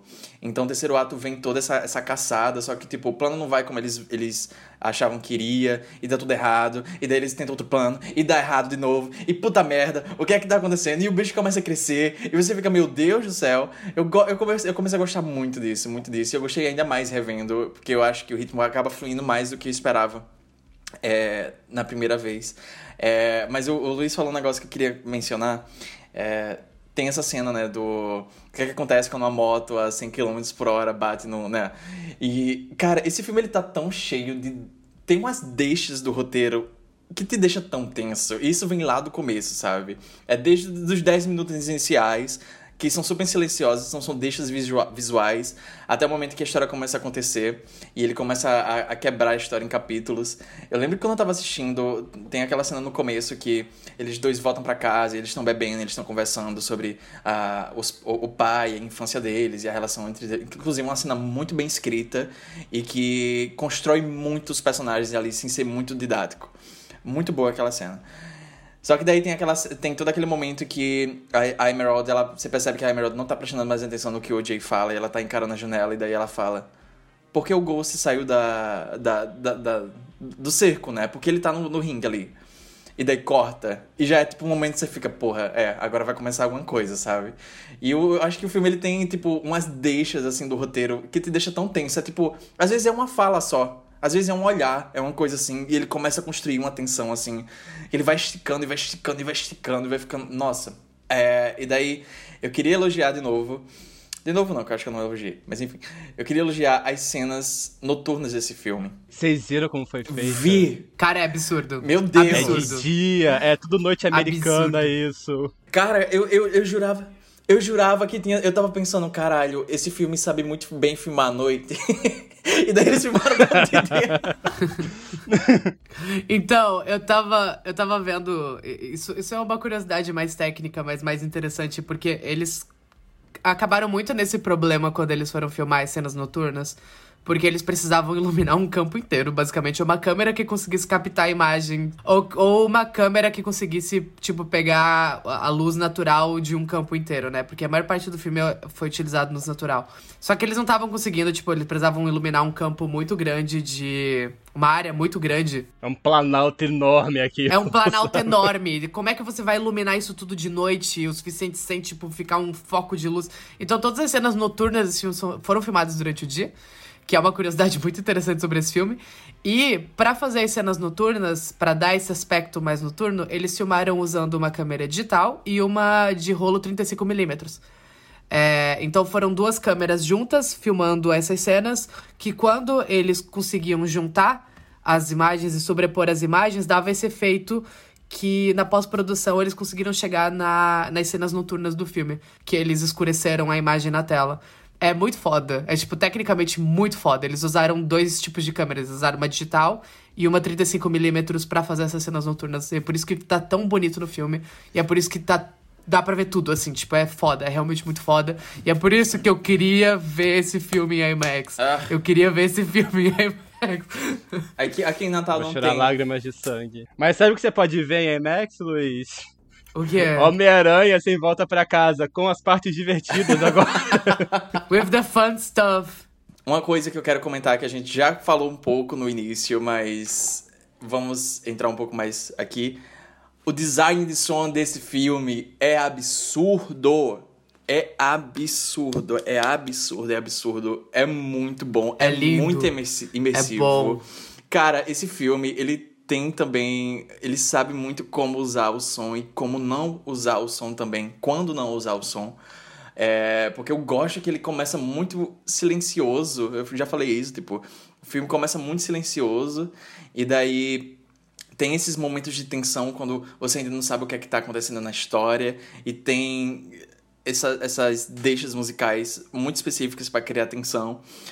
Mas daí, a partir do momento que você começa a entender o que é que tá acontecendo e a criatura começa a ficar mais exposta e, e o filme vai tomando essas dimensões maiores e o som vai crescendo e vai crescendo e tudo combinando naquela cena noturna da chuva, que a gente já comentou aqui, mas eu quero comentar de novo, porque a- naquele aquele momento foi o momento que eu fiquei eu quase me mijei assim dentro do cinema.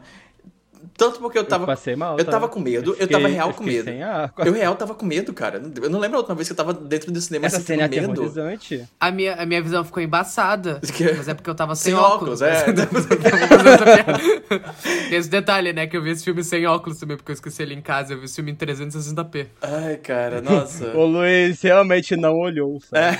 Eu realmente não olhei. Aquela primeira cena dos alienzinhos, sabe? Quando as crianças vão. É, assustar o OJ. Eu não Viado. consegui ver o que tu... não tava vendo o que que era. eu vi em casa depois. Graças a Deus pela pirataria, podendo ver o filme em 1080p depois, sabe? Ai, Não, cara. mas no geral eu consegui ver tudo, assim, mas só cenas que tava muito escuro eu ficava meio assim, tipo, Ah. a velhinha, assim, sabe? É. Cara, mas assim, essa cena da. Toda essa sequência da chuva é horror perfection, é top 10 cenas do ano. Voltando, é muito bom. É, quando começou a chover. Viado, viado. Cara, assim, ó, assim, ó, o Jordan Peele pensou assim, se, se as pessoas gostam de pessoas cobertas de sangue em filme, que tal uma casa? Ele pegou e casa É, sabe? Aquilo ali, cara, aquilo ali toma uns rumos tão. É diferente de tudo que tá. E todos os elementos de terror que ele vai usando pra aquele filme. E dentro do subgênero também. Aquilo ali vira toda uma sequência meio gótica, sabe? Aquela casa coberta de sangue de noite, trovejando. Só que tem um. No dia seguinte, com a névoa Pois volta, é. a casa toda É avermelhada. Me lembrou Lindo, muito, me lembrou lindo, muito lindo. a Colina Escarlate. Tava me lembrando muito a Colina Escarlate, sabe? Mas, porra. Cara, o que... Essa cena toda tava tenso e eles correndo pra poder entrar no furgão do Daniel Kaluuya. Ah, depois, Jesus. tipo- E o, aquele. Ai, Gritos, e a música? gritos. Sim! Os gritos, os gritos. E a música. Meu Deus. Ele realmente botou na cena de realização do Daniel Kaluuya pra tocar I Wear My Sunglasses at Night. Enquanto tá tocando essa porra. E na versão Cara. do álbum, tem a versão distorcida que É toca muito no filme boa. dessa música. É muito boa. É muito boa. Por favor, cara. Eu, fico- eu, eu sinto muita gastura no filme de Jordan Peele, tipo, ele ficou muito angustiado, mas, tipo, medo. Tipo, senti, tipo, medo, acho que foi a primeira vez. Tipo, ele realmente. Olha o ápice dele nessa cena, tá? Também, também. Eu tava falando com o Álvaro essa semana que eu fiquei tipo, cara, você lembra as vezes que você realmente sentiu medo no cinema? Porque, quando- como a gente é fã de terror e tal, e a gente assiste muito filme de terror, a gente cria uma imunidade, né? A gente cria uma imunidade, tipo, é, coisas que me assustam não necessariamente assustam pessoas que não estão tão acostumadas com o gênero quanto eu, até porque a gente aprende a prever algumas coisas que vão acontecer nesse filme, sabe? Do tipo, ah, vai ter um jumpscare agora, e daí vem o jumpscare e você não necessariamente se assusta. E eu tava tentando pensar, tipo, quais foram as vezes que eu realmente senti medo assistindo um filme de terror no cinema. E essa sequência inteira eu estava com medo. Eu posso dizer que eu senti medo. Eu tava apavorado, eu tava, tipo assim, arranhando a poltrona de tão tenso que eu tava. E sei lá, a cena da cabeça de hereditário, mas é porque eu tive uma parada cardíaca no cinema. E eu lembro da cena das. A cena das palmas do primeiro Invocação do Mal. É muito assustador. Eu lembro que eu realmente senti medo no cinema assistindo. São, tipo, os três momentos, assim, dos, dos, dos últimos dez anos que eu me lembro de ter realmente tipo, sentido medo no cinema. Essa cena da casa é um absurdo, assim, é muito bom. É tipo um. Já é uma das melhores cenas de horror da década, dessa década, sabe? Tal. Eu não vi muito filme de terror no cinema. Eu percebi. Eu, quando você fez a pergunta, eu percebi que eu vejo mais filme de terror em casa do que no cinema. Mas que eu vi, tipo, o, o remake de Evil Dead. Eu lembro daquela cena do. que aparece o, o, o cara possuído no final, sabe? Tipo, o cara meio que o jumpscare que tem antes da casa explodir. Aham. Essa cena.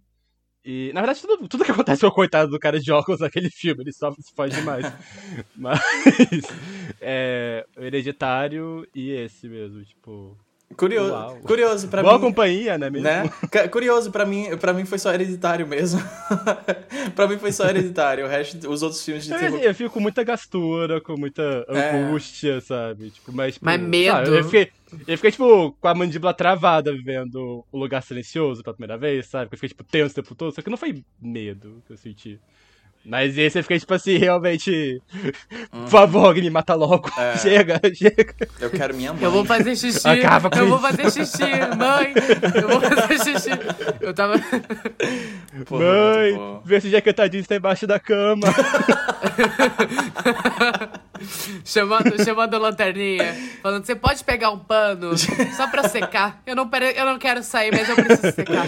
Gente, assim, gente, mas puxando outro tópico. Convenhamos. Eu acho que ninguém no cinema vai conseguir nomear um ser extraterrestre de uma maneira tão legal quanto o Jordan Peele e o Jaqueta Jeans nesse filme. Tipo, quando ele falou, vamos chamar de Jaqueta Jeans, eu fiquei. Now that's history. Eu já That's tinha, it. eu já tinha achado, eu já tinha achado bom quando o Steve o chama de Watchers. Eu já tinha achado, tipo, interessante. Quando ele fala Watchers, pra mim, tipo, já tá super dentro do texto do filme, É. sabe? Tipo, eles seriam observadores, mas na verdade eles não são obser- observadores, eles são Animais. Eu gosto É muito uma coisa de raia cadeia. gigante, sabe? É É, é uma- eu gosto, da, eu gosto da ideia de cadeia alimentar que esse filme tem também, Aham. sabe? Tipo, ele estabelece em vários momentos. é, Tipo, aquele cineasta, quando ele aparece, ele aparece é, vendo vídeos de animais comendo os outros animais, sabe? Tipo, tem essa coisa de cadeia alimentar Uhum. A primeira também. coisa que aparece é a imagem de vários olhos de animais e depois imagens deles comendo os Isso. bichos, sabe? É, é muito, tipo, é muito bom. É muito bom, é Olha muito redondinho. verso fechando no último. Olha o primeiro. Ele pensou em tudo. Ele pensou em tudo. A mente de titânio deste homem. Mas eu queria também falar do design do monstro. Porque é muito bom. E eu gosto que essa coisa que o Álvaro falou lá no começo é tem essa coisa Lovecraftiana de você olhar pra aquilo e você não saber o que, que é. Você não sabe definir, não tem forma aquilo, principalmente porque ele vai mudando de forma o bicho. É, aquela boca dele que parece um pavão abrindo as penas, sabe? É, e como, e como que funciona anatomicamente esse bicho? Onde que é o estômago dele? Onde essas pessoas foram digeridas? Sabe, você começa a se perguntar essas coisas, assim, sabe? Tipo, tá tudo bem, não fazer sentido, é, é bom não fazer sentido, porque tem essa coisa de terror cósmico. Ao mesmo tempo em que eu gosto em que parece. Eu, ele me lembrou muito aquela coisa. Sabe aquela piada do tipo, anjos biblicamente acurados? Sabe? Real. Que, tipo, na Bíblia. Na Bíblia, quando, quando você, tipo, pensa num anjo, você pensa numa pessoa com asas. Só que na Bíblia, na descrição da Bíblia, tem, tipo, várias asas, vários olhos, e que fica se mexendo e tal. Então, tipo, tem uma coisa muito interessante que o filme abre com uma passagem. É uma passagem bíblica, né? O que tem no Não, começo. é não. Tipo, o filme. Não? Não, é uma citação, não Eu é uma não- eu-. Enfim. Eu não sou católico. É. Eu não sou católico. Eu vi um nome lá. Na minha eu cabeça vi um era nome. também, só que faz muito tempo que eu não vejo. É, eu vi um nome e daí eu vi, tipo, sei lá, Mateus 15, 14. Eu falei, é Bíblia. Mas pode ser de outra pessoa. É de eu achei que pessoa. era uma citação bíblica. Tudo bem, vamos fingir. Pra, pra, pra, pra quesitos de metáfora do que eu tava construindo na minha linha de raciocínio, mas a gente vai fingir que é uma passagem bíblica. Eu acho muito interessante pensar nisso também. Porque ele toma o- a imagem de um disco voador que a gente já conhece. É, ao mesmo tempo que o filme é rodeado por essas imagens de disco voadores, tem o abajur no começo do filme, tem o chapéu de cowboy. Ele parece um chapéu de cowboy. Tem o lance dos vinis, que é muito legal também, quando a casa é destruída e você começa a cair os vinis em cima da Kiki Palmer, é muito legal. Ele parece uma nave, só que quando ele desdobra pra imagem real dele, é algo, tipo, inconcebível pra mente humana, que você fica olhando pra aquela porra e você não consegue entender como aquilo Você não funciona. consegue não olhar, sabe? É. Tipo, tá Sim, e você a quer. você e você começa a ficar com raiva, porque você quer ver o bicho, ele não mostra. E quando ele aparece por inteiro, é lindo. E é assustador, e é tenso, e é bizarro. E é muito legal porque eu, eu, eu consegui, na minha cabeça. Achando que era uma passagem bíblica que abriu o filme, eu tinha pensado, pô, realmente tem essa parada do tipo, o anjo biblicamente acurado, sabe? Tipo, ele começa como uma imagem clássica de um OVNI e pra ele se desdobrar pra algo incompreensível pra mente humana. Eu achei isso muito foda. Não faz mais sentido agora, mas enfim, ainda faz Não, sentido. mas, mas o pior é que, tipo, depois que eu assisti o filme, eu fui pesquisar e eu vi que ele, a, a principal inspiração pro visual do, do Jim Jacket tinha sido é, aquele anime, Neon Evangelion. É, que, É, tanto que eu citei na abertura por causa disso. Pois é, eu, eu não sabia, não peguei de cara isso, porque eu não sou muito coisado com anime, nunca assisti também Neon Evangelion, não sabia nem sobre o que se tratava. Ele falou assim, eu não sou virgem. É. Ele falou isso no programa. Vocês viram? Vocês perceberam? É da Bíblia, sim. É da Bíblia, sim, o que aparece no começo. O verso no começo é da Bíblia, sim. É da Bíblia? sim, Bíblia. viu, Álvaro? O Nossa. Álvaro, o Álvaro deu letra agora. É que é, é um dos versos do livro de Nahum, eu não sei o que, é isso. É, tá em inglês, eu não sei como ficou traduzido. É um dos livros menos cotados da Bíblia. Eu fiquei assim, ah, ok. Eu não sabia nem que Tá eu tinha esse, esse livro, quem é Nahum, sabe? Gente, eu não fiz catequese, eu não sou batizado, sabe? Enfim. Deve ser Noé, deve... será que é Noé? Não sei. Não, não tem livro na Bíblia. O que eu tô falando? Apaga, apaga, vamos tirar minha...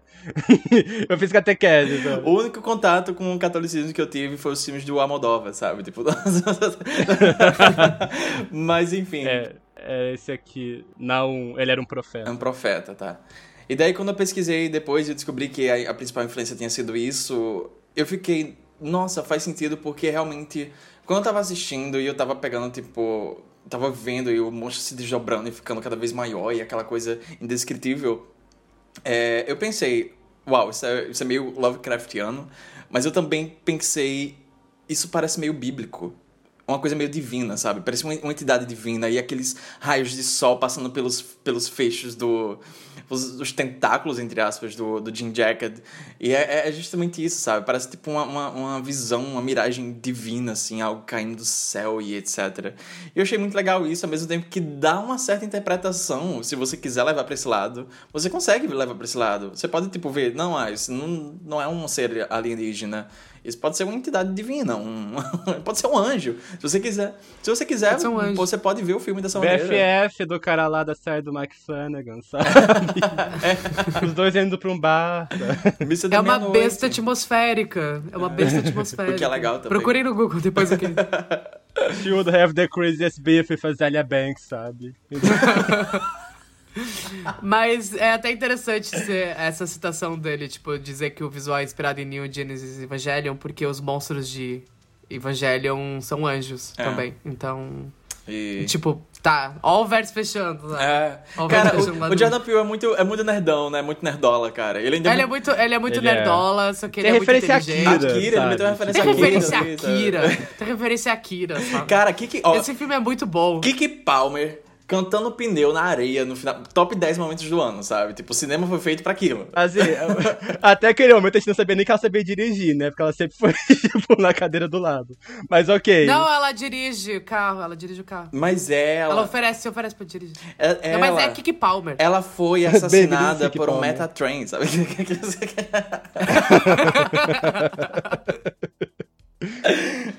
Aí um detalhezinho is besta Kiki que que eu achei legal é que no final, quando. No final não, tipo, depois que eles saem da casa e mostra eles depois na casa do, do Brandon. É a camisa que eles estão usando, a do Daniel Kaluuya é uma camiseta do Zapata. Porque o, o cara é, é mexicano, né? Hum. É da Kiki Palmer é um que é um lobo com aquele olhinho de coração de desenho animado, sabe? Tem o olho grandão. Uhum. Aham. Enfim, tem uns detalhes assim bobinhos que eu acho charmoso no filme, sabe? Cara, tem, esse filme, esse filme é real, tipo, muito bem pensado quando você vai rever ele, você vai prestar atenção nos detalhes, no figurino, em coisas da história mesmo. Você vê que, tipo, tem coisas lá, tipo, realmente o verso fechando lá no final. É, As pecinhas as de Monopoly, pecinhas. né? De banco imobiliário marcando o local do, do, do plano. Gente, o próprio, o próprio lance do, do Alien se esconder nas nuvens e, querendo ou não, ele abriu o filme com uma passagem bíblica muito específica, sabe? Tipo, Uhum. essa coisa do céu, sabe? Tipo, ele tá. O Alien se ser uma nuvem. Ele falando, Boa parte do o filme. cara perguntando o que é um milagre ruim, né? Tipo, se existe um milagre ruim e tudo. Essa frase é tão foda também. No começo do filme, no começo do filme, aquela cena que eles dois voltam pra casa e tá tipo anoitecendo, tá aquele fim de tarde, aquele céuzão bonito, eles estão caminhando pela, pela areia pra chegar na casa e você pode enxergar exatamente a nuvem do Jim Jacket lá no fundo do filme. Se você for rever, tá lá a nuvem, sabe?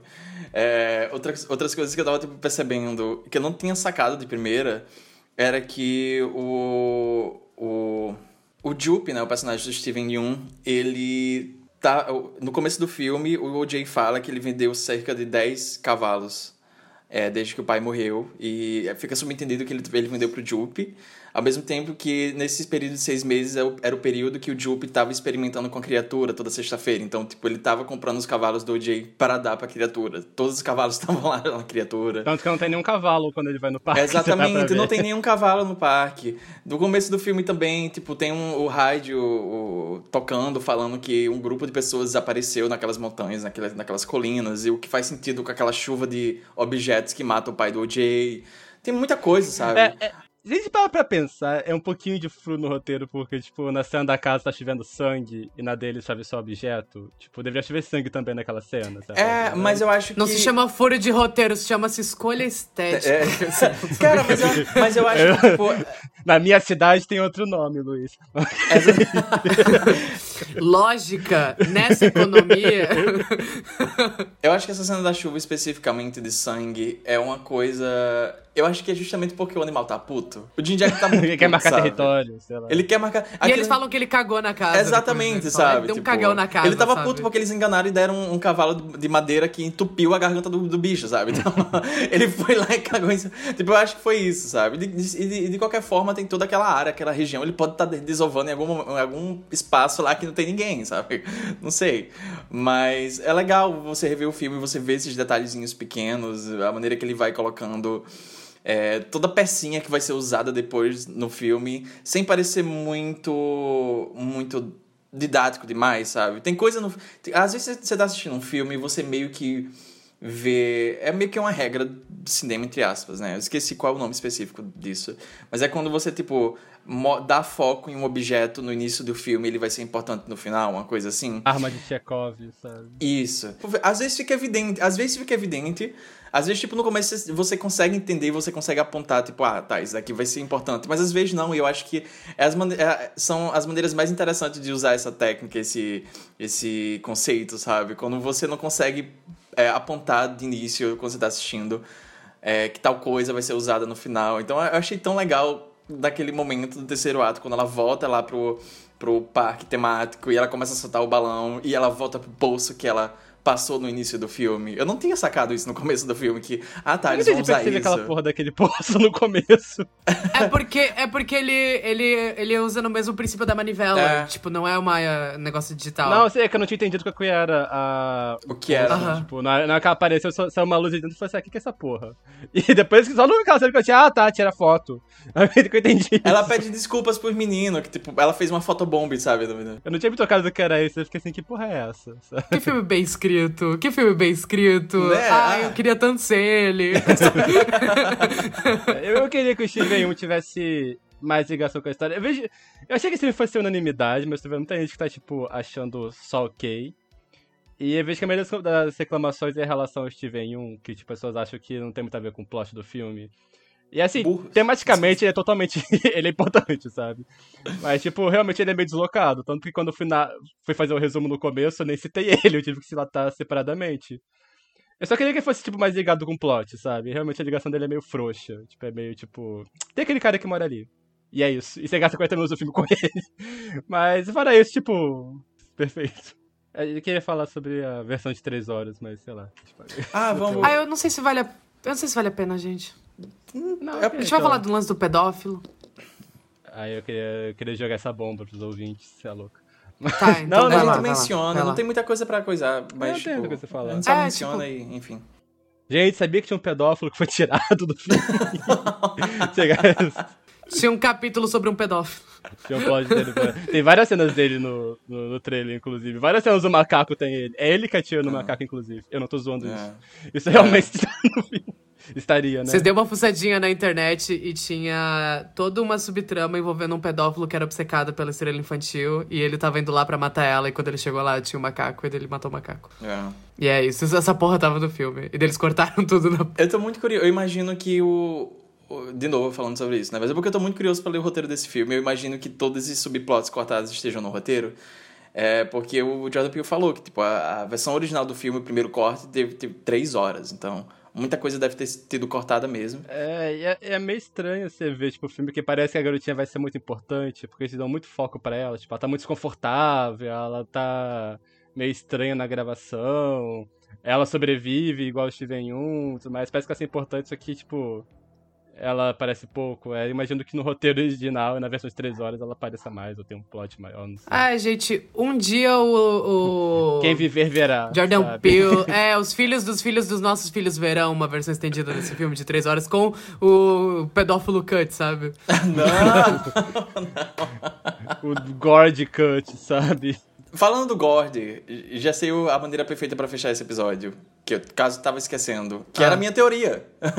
o que eu achava que o filme a era sobre. Teoria. Tá, okay. vamos, fechar, vamos fechar com isso. Então, exatamente um mês atrás, é, quando o filme estreou lá fora, que ou seja, foi dia 22 de julho, é, eu tava tentando me blindar justamente porque, enfim, a gente ia passar um mês sem ter o filme aqui e a galera lá fora tava assistindo e, obviamente, a gente segue muita gente do filme Twitter e sites e, enfim. É, então eu tentei me blindar um pouco, mas ainda assim coisas estavam vazando para dentro do meu feed, no meu Twitter, no meu Instagram, e coisas fora de contexto.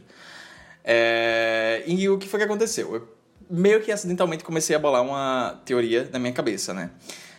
Que a teoria basicamente era o seguinte: eu achei que o filme não seria sobre aliens, eu achei que o filme seria sobre macacos, eu achei que o filme era basicamente o novo Planta dos Macacos ou algo do tipo. Por quê? Depois que o filme estreou, o Jordan Peele publicou Gato, você um foi vídeo. longe. Eu fui longe, eu fui longe. E eu adoro que ele desbanca isso naquela própria cena do, dos filhos do Joe indo assustar o Jay. Logo no começo, tipo, Ah. meia hora de filme eu falei, ah tá, tô errado, sabe? Mas enfim. Porque assim, é, logo, depois que o filme estreou, o Jordan Peele postou um vídeo que era a abertura do The Gordy Show, a abertura da sitcom, né? Eu não sabia o que era, eu abri o vídeo e eu assisti, sei lá, 5 segundos e eu vi que tinha um macaco, era uma sitcom, tinha um foguete, filha de um ast- astronauta, uma coisa assim. E eu fechei, eu percebi que era sobre o filme e eu fechei. No mesmo dia eu vi uma pessoa que eu sigo tweetando, agora eu tô aterrorizada por chimpanzés. E eu não sabia sobre que era, que era sobre o filme, porque a pessoa não falou que era sobre o filme, era fora do contexto, mas eu fiquei. Isso entrou dentro da minha cabeça. Depois o, eu sigo o Steven no Instagram e ele postou meio que um foto dump do filme. E tinha uma foto de, das crianças vestidas de macaco, de chimpanzé. Eu fiquei, porra, esse filme é sobre macaco, sabe? Daí eu fui rever o, eu fui rever o trailer, o primeiro trailer. E daí tem aquela cena que o, o OJ tá à noite com o cavalo, ele vê aquelas luzes longe e o cavalo sai correndo assustado. E se você for ver aquele trecho específico do, do, do, do filme, você vê que não é exatamente um som de macaco, é som de macaco. Ou, não é exatamente um som de cavalo, é um som de macaco gritando. Então minha teoria era basicamente isso. Eu achava que o filme ia ter uma coisa meio. Ah, sei lá, anos atrás enviaram um macaco numa missão, sei lá, lá fora, como eles costumavam fazer com animais. Então eu imaginei que isso fosse também dentro do tema de exploração do filme que eu via outras pessoas falando, essa coisa de espetáculo.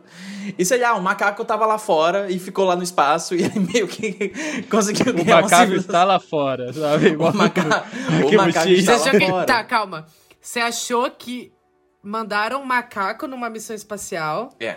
e daí o macaco criou uma civilização fora E voltou. e voltou pra Terra. Essa era a sua teoria? Essa era a minha teoria. Eu achei que esse era o twist do filme.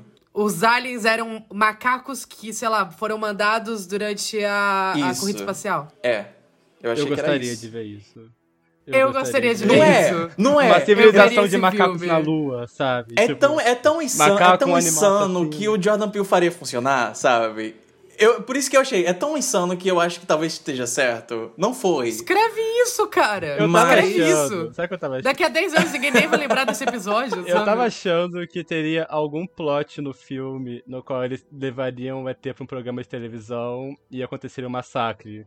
Porque, tipo, as cenas era tipo. Parece que mostrava, tipo, um palco de, de sitcom vazio, um cenário Sim. destruído, a mãozinha da criança com a mãozinha que. A gente não, e depois que a gente sabe que é a mão do macaco, mas antes não parecia. Isso! Aí fica assim, ah, acho que vão Isso. levar o, o, o Alien, vão prender o Alien, levar pra um show, tipo, tipo King Kong, sabe? E ele vai se soltar e tacar o terror, coisa do tipo, sabe? Só que não, era um macaco. Gente, Eu não achei nada. Eu não teorizei nada. Eu só, tipo, Cabeça eu vi o vazia, primeiro zero trailer e eu falei. É, eu falei, ok. Aí eu passei o último mês trabalhando igual um filho da puta. Eu não tive tempo pra pensar sobre filme. É, exatamente. Eu tenho tempo pra pensar Eu tô- sobre eu tô filme. desempregado. Ah, pelo amor de Deus, Just sabe? vibes, sabe? Tipo, just vibes. Sabe? Eu cheguei no cinema e eu fui surpreendido por tudo. Eu falei, meu Deus, as câmeras podem fazer isso? É tão bom Projetar imagens. sabe? Ai, sério, assim, eu tô regredindo na minha, na minha educação enquanto cinéfilo, sabe? Que bom, que bom.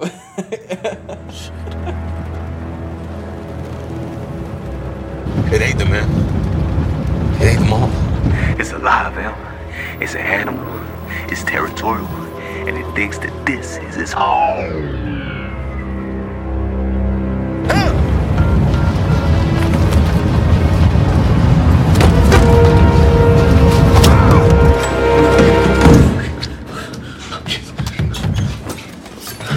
Oh, yes. We're in trouble.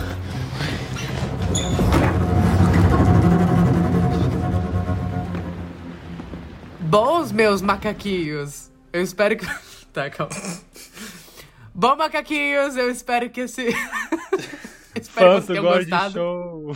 Fãs do Gordy Show. Esqueci todas as piadas que eu fiz no começo do, do episódio. De jaqueta Deixa eu jeans, pegar o roteiro, mano. Pessoas de jaqueta jeans, passivos que se sentiram representados pelo cu alienígena que suga tudo pela frente. Cê- A, a nave tava fazendo uma chuca em cima da casa deles. Não, apaga, apaga. Tchau. Tchau. Esse tchau. foi o episódio do Esqueletos no Armário sobre Nope. Ou não, não olhe do Jordan Peele. Eu espero que vocês tenham gostado desse Esqueletos no Armário, arroba Esqueletos Gays em qualquer rede social. Você pode encontrar também é, o nosso site, que é esqueletosnoarmário.com. E se você gosta do nosso trabalho, você pode conferir o nosso Apoia-se, que é apoia.se barra. E se você quiser me encontrar na internet, é arroba só no Instagram.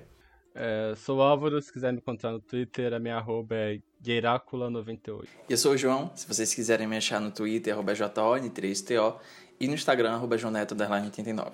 Na minha sessão, é, na minha fila atrás da minha cadeira na sessão do filme, tinha um grupo de três pessoas e era três viados muito chatos. Desde o começo eu tava, tipo, já meio irritado com eles. Eles ficavam soltando umas piadinhas fora de hora e etc. Só que daí no final, na cena em que o, o, o balão do bonequinho explode dentro de Jack, um deles soltou assim: O teu cu quando faz plock.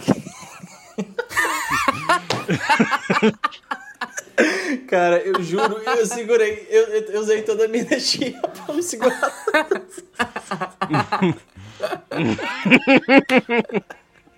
Porque tava um silêncio. Então todo mundo ouviu ele falando isso. Eu odeio todos vocês. Eu odeio todos vocês. Foi um longo caminho de Stonewall até aqui, não é mesmo, gente? Chega, chega. Fim, fim do episódio. Acabou, acabou pra mim. Chega, tchau. Tchau a todos.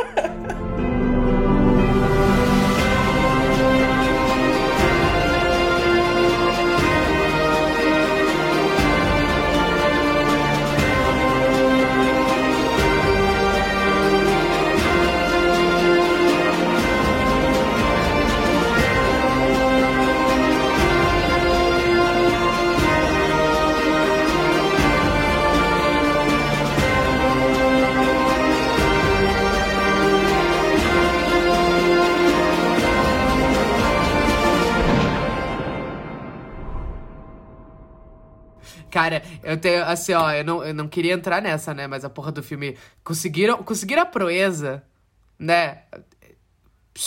A, o distribuidora conseguiu a proeza de lançar dois filmes grandes esse ano, aguardados esse ano, no mesmo dia que saiu o Torrent. Conseguiram a proeza de fazer isso aqui no Brasil. No mesmo dia, sabe? No dia da estreia do Torrent. A mesma, mesma distribuidora conseguiu essa proeza. Aí, Telefone preto. o, o Homem do Norte. Aí também, Mesmo dia. né? É. E daí, por cau- os horários estavam tão ruins dessa porra, estavam tão ruins, estavam tão ruins, que não ia dar tempo do José, porque ele vem de outra cidade, porque ele na cidade que ele mora não tem cinema, pra vir assistir a porra do filme. E daí, ele teve que baixar o filme pirata em casa, assistir os primeiros 30 minutos em casa pra chegar no cinema e dar tempo de entrar e assistir o resto do filme no cinema. Eu queria deixar registrado que isso aconteceu. Porque tava muito ruim os horários do cinema da minha cidade. Toda semana, já, já tuitaram isso, toda semana eu reclamando dos cinemas da minha cidade, tá uma merda. Tá uma merda de assistir o filme. Ou é, ou é 6 horas ou é 10 horas da noite, sabe? Eu tenho família. Eu tenho família. e é isso que eu queria dizer. Graças a Deus pela pirataria, ele não perdeu o começo do filme. Ele conseguiu assistir os primeiros 30 minutos do filme em casa antes de assistir o filme no cinema. O resto do filme no cinema. Um beijo, Kinoplex, os horários estão ótimos. Isso porque a gente. Obrigado, Kinoplex. Isso porque a gente nem entrou no assunto do atraso, né? Eu, eu também não quero entrar nesse assunto, sabe? Mas. Foda-se, sabe? Mas, tipo, pelo amor de Deus, sabe? Tipo, chega a ser ridículo, sabe? Mas tudo Eu bem. tenho família. Eu tenho família, sabe? Olha, e pelo amor de Deus, o cara- os caras botam no, no, no horário de pico do, de que tá todo mundo saindo do trabalho, ou eles botam 10 horas da noite. O X, aqui na cidade, estreou em um horário, 10 horas da noite, a gente chegando uma da manhã em casa depois de assistir o X. Caralho. É, pra quem nem estreou. Um beijo. Um beijo, né? Mas, inclusive, o X, a primeira vez que eu vi o filme, eu quebrei os braços.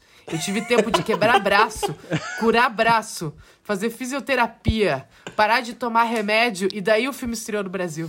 É, sabe? gata. Eu tive todo. to- e pelo SUS. Sabe um detalhe que eu acho muito bom nessa sessão toda? Ah, X ainda está em cartaz em alguns lugares aqui no Brasil. Estreou faz pouco tempo. sei. Essa semana que a gente tá gravando, especificamente um dia de hoje, a continuação estreou no Festival de Veneza. a continuação dessa porra desse filme já tá pronto, O já saiu. trailer da continuação desse filme saiu antes do primeiro sair no Brasil. Sabe? Eu quebrei um braço. Eu tive que botar ossos no lugar e deu tempo do meu braço estar perfeito pra eu ver o filme no cinema de novo. É, gata. Eu só queria pontuar isso. Precária, viu a situação? Precária. É, ia falar alguma coisa que eu esqueci. Ah, tem uma coisa. Vou puxar aqui. brincadeira. A Barbie Ferreira. Deixa essa Ferreira- coitada, gente. Local de escuta, Ai, sabe? É.